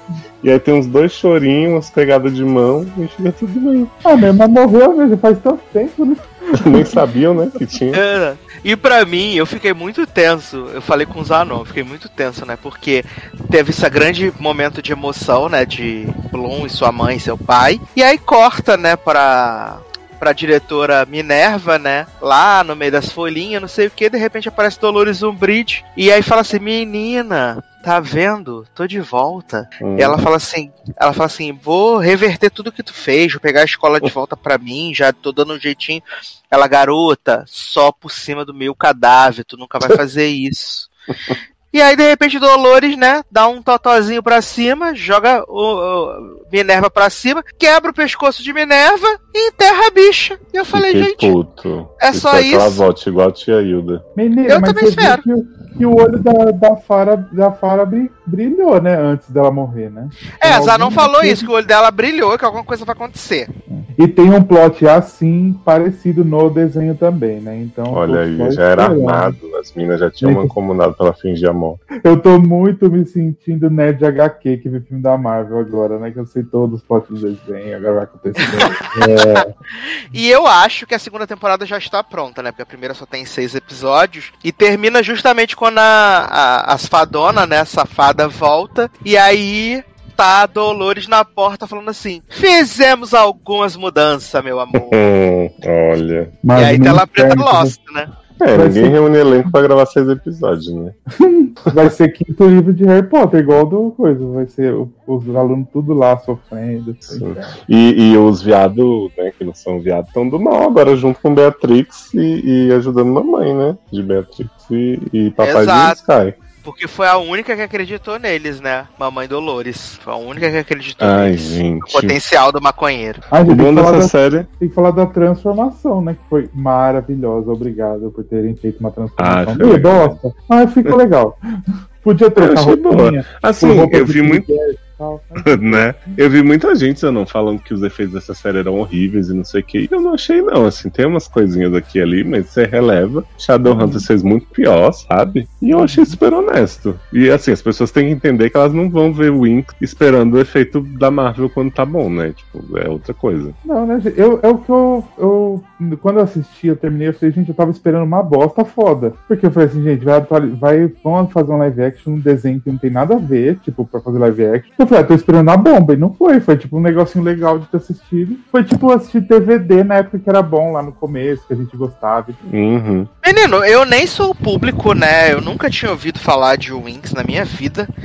E assim, tirando o primeiro episódio, que eu acho ele um pouquinho enrolado, assim, entendo que é porque ele tá, né, colocando as peças no tabuleiro, mas é o episódio que eu menos gosto. Mas depois a história vai ficando mais legal, assim, e as personagens ajudam, né, a história a, a funcionar. Então, pra mim, é, depois, principalmente do terceiro episódio, já tava completamente en- envolvido, né? Então, tanto que eu fui assistindo esses finais de uma vez só, porque pra mim foi, foi bem legal, assim, depois que passou o primeiro, que pra mim é o mais difícil de assistir. É, os personagens, eu gosto muito também de todas elas, porque elas foram todas readaptadas de novo do desenho que eu vou falar, né, que o povo, ah, mas não é igual do. Mano, não tem que ser igual, é adaptação, gente. Vamos... Você quer ver o igual desenho? Assiste o desenho, tá lá, ninguém vai mexer. E, e Musa é maravilhosa, gente, e apaixonada por do Musa. verão, né? Ah, gente, muito fofinha. É terra icônica, militante, fada, toda hora falando do seu corpo, que ela, não, que ela tem o local de fala e pisava no pai, pisava no Riven, foi tudo na minha carreira. E as outras também foram todas boas. Tipo, a Estela enche um pouco o saco, mas no final a gente tava meio que comprando. Eu adorei a Estela no final, quando ela chega toda boss lady, né? Fala, Uhum. menino, vamos fazer isso aqui, tá? Vai ser dessa forma aqui. Obrigado, boa tarde. Agora, Sky é um pé de saco do caralho, né? Que menino escroto. Só é E bonito, tem o peito né? pra dentro, né, Cleo? Nem é bonito assim, cara de velho, peito pra dentro. Adoro peito pra dentro. Peito de pó. Não, peito de pombo é fora. Prefiro o maconheiro. Cara de mala, ri mil vezes. Ai, gente, enche o saco maconheiro. E fiquei impactado, né? Porque no desenho, Riven e Musa são um casal. E não fizeram, né? Olha aí. E tem um fado que não tem na série também, né? É, irmão da Terra não tem. Não, então, mas tem um do desenho que não tem na série. Eu, eu Tem vários. Porque assim, todas elas têm um casal. Todas elas têm um macho. E no coisa só colocaram o Riven, que é da Musa, mas nem tá com ela, e o Sky. Os Hum, outros não colocaram na coisa, no desenho. Não sei se eles vão colocar agora nas próximas temporadas. Eu duvido muito. Mostrando que a mulher não precisa de homem pra ser poderosa. né? Não, e juntando. É bom que assim, tirando o Sky, juntou os dois homens que tinha sobrando, né? Então nenhum ficou com as meninas. Uhum. E é, também ia ter 15, é, 50 pessoas no elenco principal, acho que era um pouco, né? Pois é, gente. Junta esse elenco aí que atua tão bem, né? Pra poder Ah, segurar. pega, pega duas fadas, fa- põe Estela e a Isha de sapatão, aí você já reduz um casal. Ó. Ai, Já queria. faz um- Estelixa. Adoro! Ia ter até chifre. Eu amo. E eu senti uma vibe homoerótica também de Sky com Silva, falo mesmo. Sugar Issues. né? Garota, relação de pai e filho. Aí é É, pedofilia, sim. né? Porque Sky é jovem. O cara É, sim. Aliás, vale dizer que Dolores, né, menino, precavida no futuro, né? Que fez o pai de Sky ficar desaparecido 45 anos só pra usar ele na vingancinha, né? Não é, e pra chegar e dizer assim, Silva, você está preso pela tentativa de assassinato de 15 mil anos atrás. Meu filho já até prescreveu. Eu amo que, assim, passou 17 anos do que aconteceu e todos os personagens ficaram iguais 17 anos atrás. Achei um. Sim. Ai, gente, sabe quem eu queria nessa série? Da Dário. Eu acho que ia casar muito bem. Qual Os deles? dois, no caso, né? Alexandre Ah, tá. e Madison. Aí, ó, já pode entrar a Alexandra fazer as fadas que não tem do desenho e colocar aí. Pois E é. a Daria faz um casal com uma outra aí. Uhum. Não, da Dário pega os homens, né? Já tem experiência. Bota da Dário e Mike Chang. Adoro! Ai, gente, e Bloom me, le- le- me lembrou tanto Clary em algumas cenas. O Henrique ficou falando que ela era horrorosa, muito pior que Clary. Eu falei, não, gente, Clary tá Não. um nível muito acima. Eu achei que a menina foi boa pelas coisas que precisava fazer. Não foi nada demais. Acho que ela dá um comprometido em umas cenas, mas no geral eu achei ok. Não me ofende, não. No geral, tá pro gasto, né, menino? Ah, menino, tava esperando Shadowhunters, eu recebi um pouco melhor. Mas assim, eu acho que falta, ainda em Wink, a crocância de Shadowhunters, assim, sabe? Tipo, acho que às vezes eles se levam um pouco a sério, Uhum. esperando umas, umas cretinices, assim, pra, pra me dar aquele gostinho de, de série ruim. Eu acho assim, seis episódios é ótimo você ver de uma vez, mas eu acho que falta, tipo, ter alguma coisa pra gente ver alguma coisa além. Tipo uma coisa meio filha que a gente não viu. É tipo toda a história. Exato. É tudo em torno do passado da, da, da Bloom, do mistério, não sei o quê. Aí tem uma festinha no meio, mas você nem se diverte muito, né? Tá tipo BBB. O povo tentando se divertir, mas não consegue.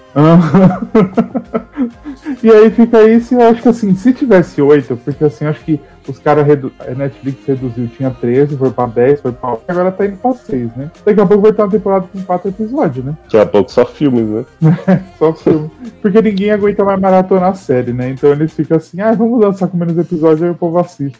Ai, gente, lança Não, de dois achei- em dois. três Eu em achei três. seis episódios tudo na minha carreira, como diz a Nu.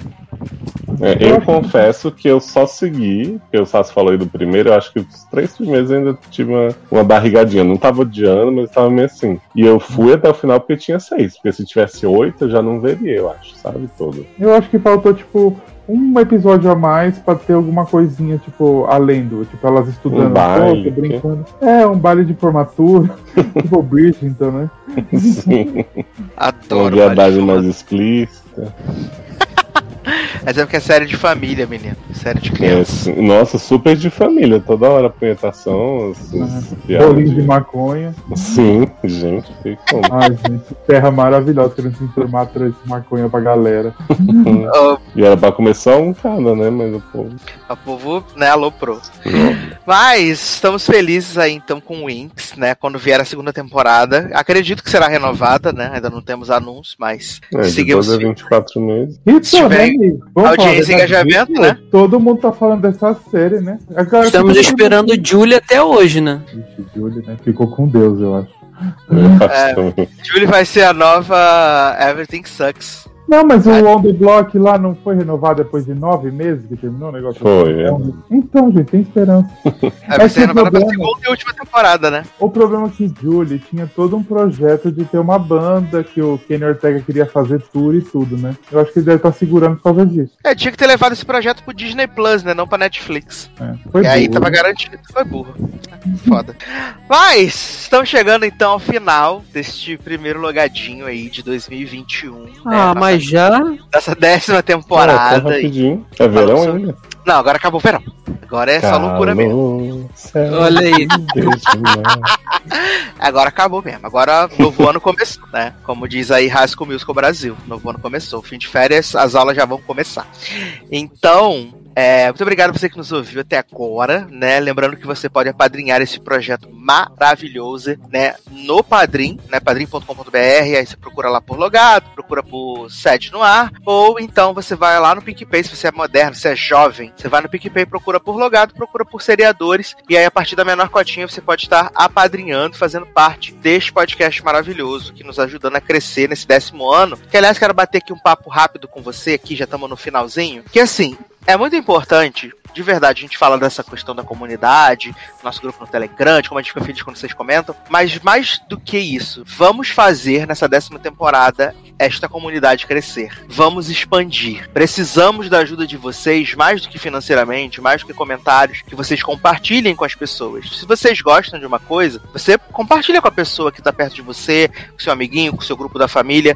Leózio, lembro muito que fazia isso, né? Roubar o celular do amiguinho, assinar no iTunes, essas coisas que tinha no, Uhum. Né? Então é muito importante, de verdade, gente, falando serião aqui, é muito importante que vocês divulguem. Porque se vocês querem que a gente realmente cresça, que a gente tenha oportunidade, que a gente né, possa expandir, a gente precisa de vocês. Porque, tipo, só a gente ficar aqui gravando e a gente ficar na nossa bolinha, confortável, sempre, hahaha, não vai acontecer. Então a gente precisa realmente que vocês estejam juntos com a gente nessa décima temporada para ajudar a gente a expandir, compartilhar, mostrar pra todo mundo, marcar, botar pra mãe ouvir. Mãe não, né? Depende do dia. depende do programa. Garoto.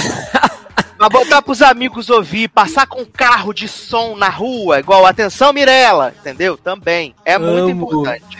É Já muito lembrei importante. da Nath que botou a mãe pra ouvir, né? Cristal. Beijo, mãe da Nath. Então, é, a gente precisa realmente dessa ajuda, né? A gente precisa que vocês continuem comentando, mas que principalmente que vocês ajudem a compartilhar esse podcast, tá bom? Fazer a gente crescer, porque já são 10 anos aí nessa labuta, nessa estrada. A gente tem crescido, mas tipo, a gente precisa crescer mais, expandir mais para que a gente possa ter outras oportunidades, tá bom? É, gente, crescer nunca é de menos, é sempre bom. Olha aí, usando um altão, a gente quer chegar na altura dele. Que? E aí, então, é, entre na Amazon, compre Entre Tempos, tem o link aqui na postagem para você, muito importante, autor Léo Oliveira. E também entre no nosso grupo no Telegram, os perfis também estão todos aqui nesta postagem, tá bom? É, começamos 2021, espero que você fique com a gente aí durante toda essa temporada. Vamos dar umas boas risadas aí, desopilar, porque ainda é necessário, tá bom? Então é isso, meus queridos. Um grande abraço, até a próxima e tchau! Você esqueceu de divulgar meu OnlyFans. No.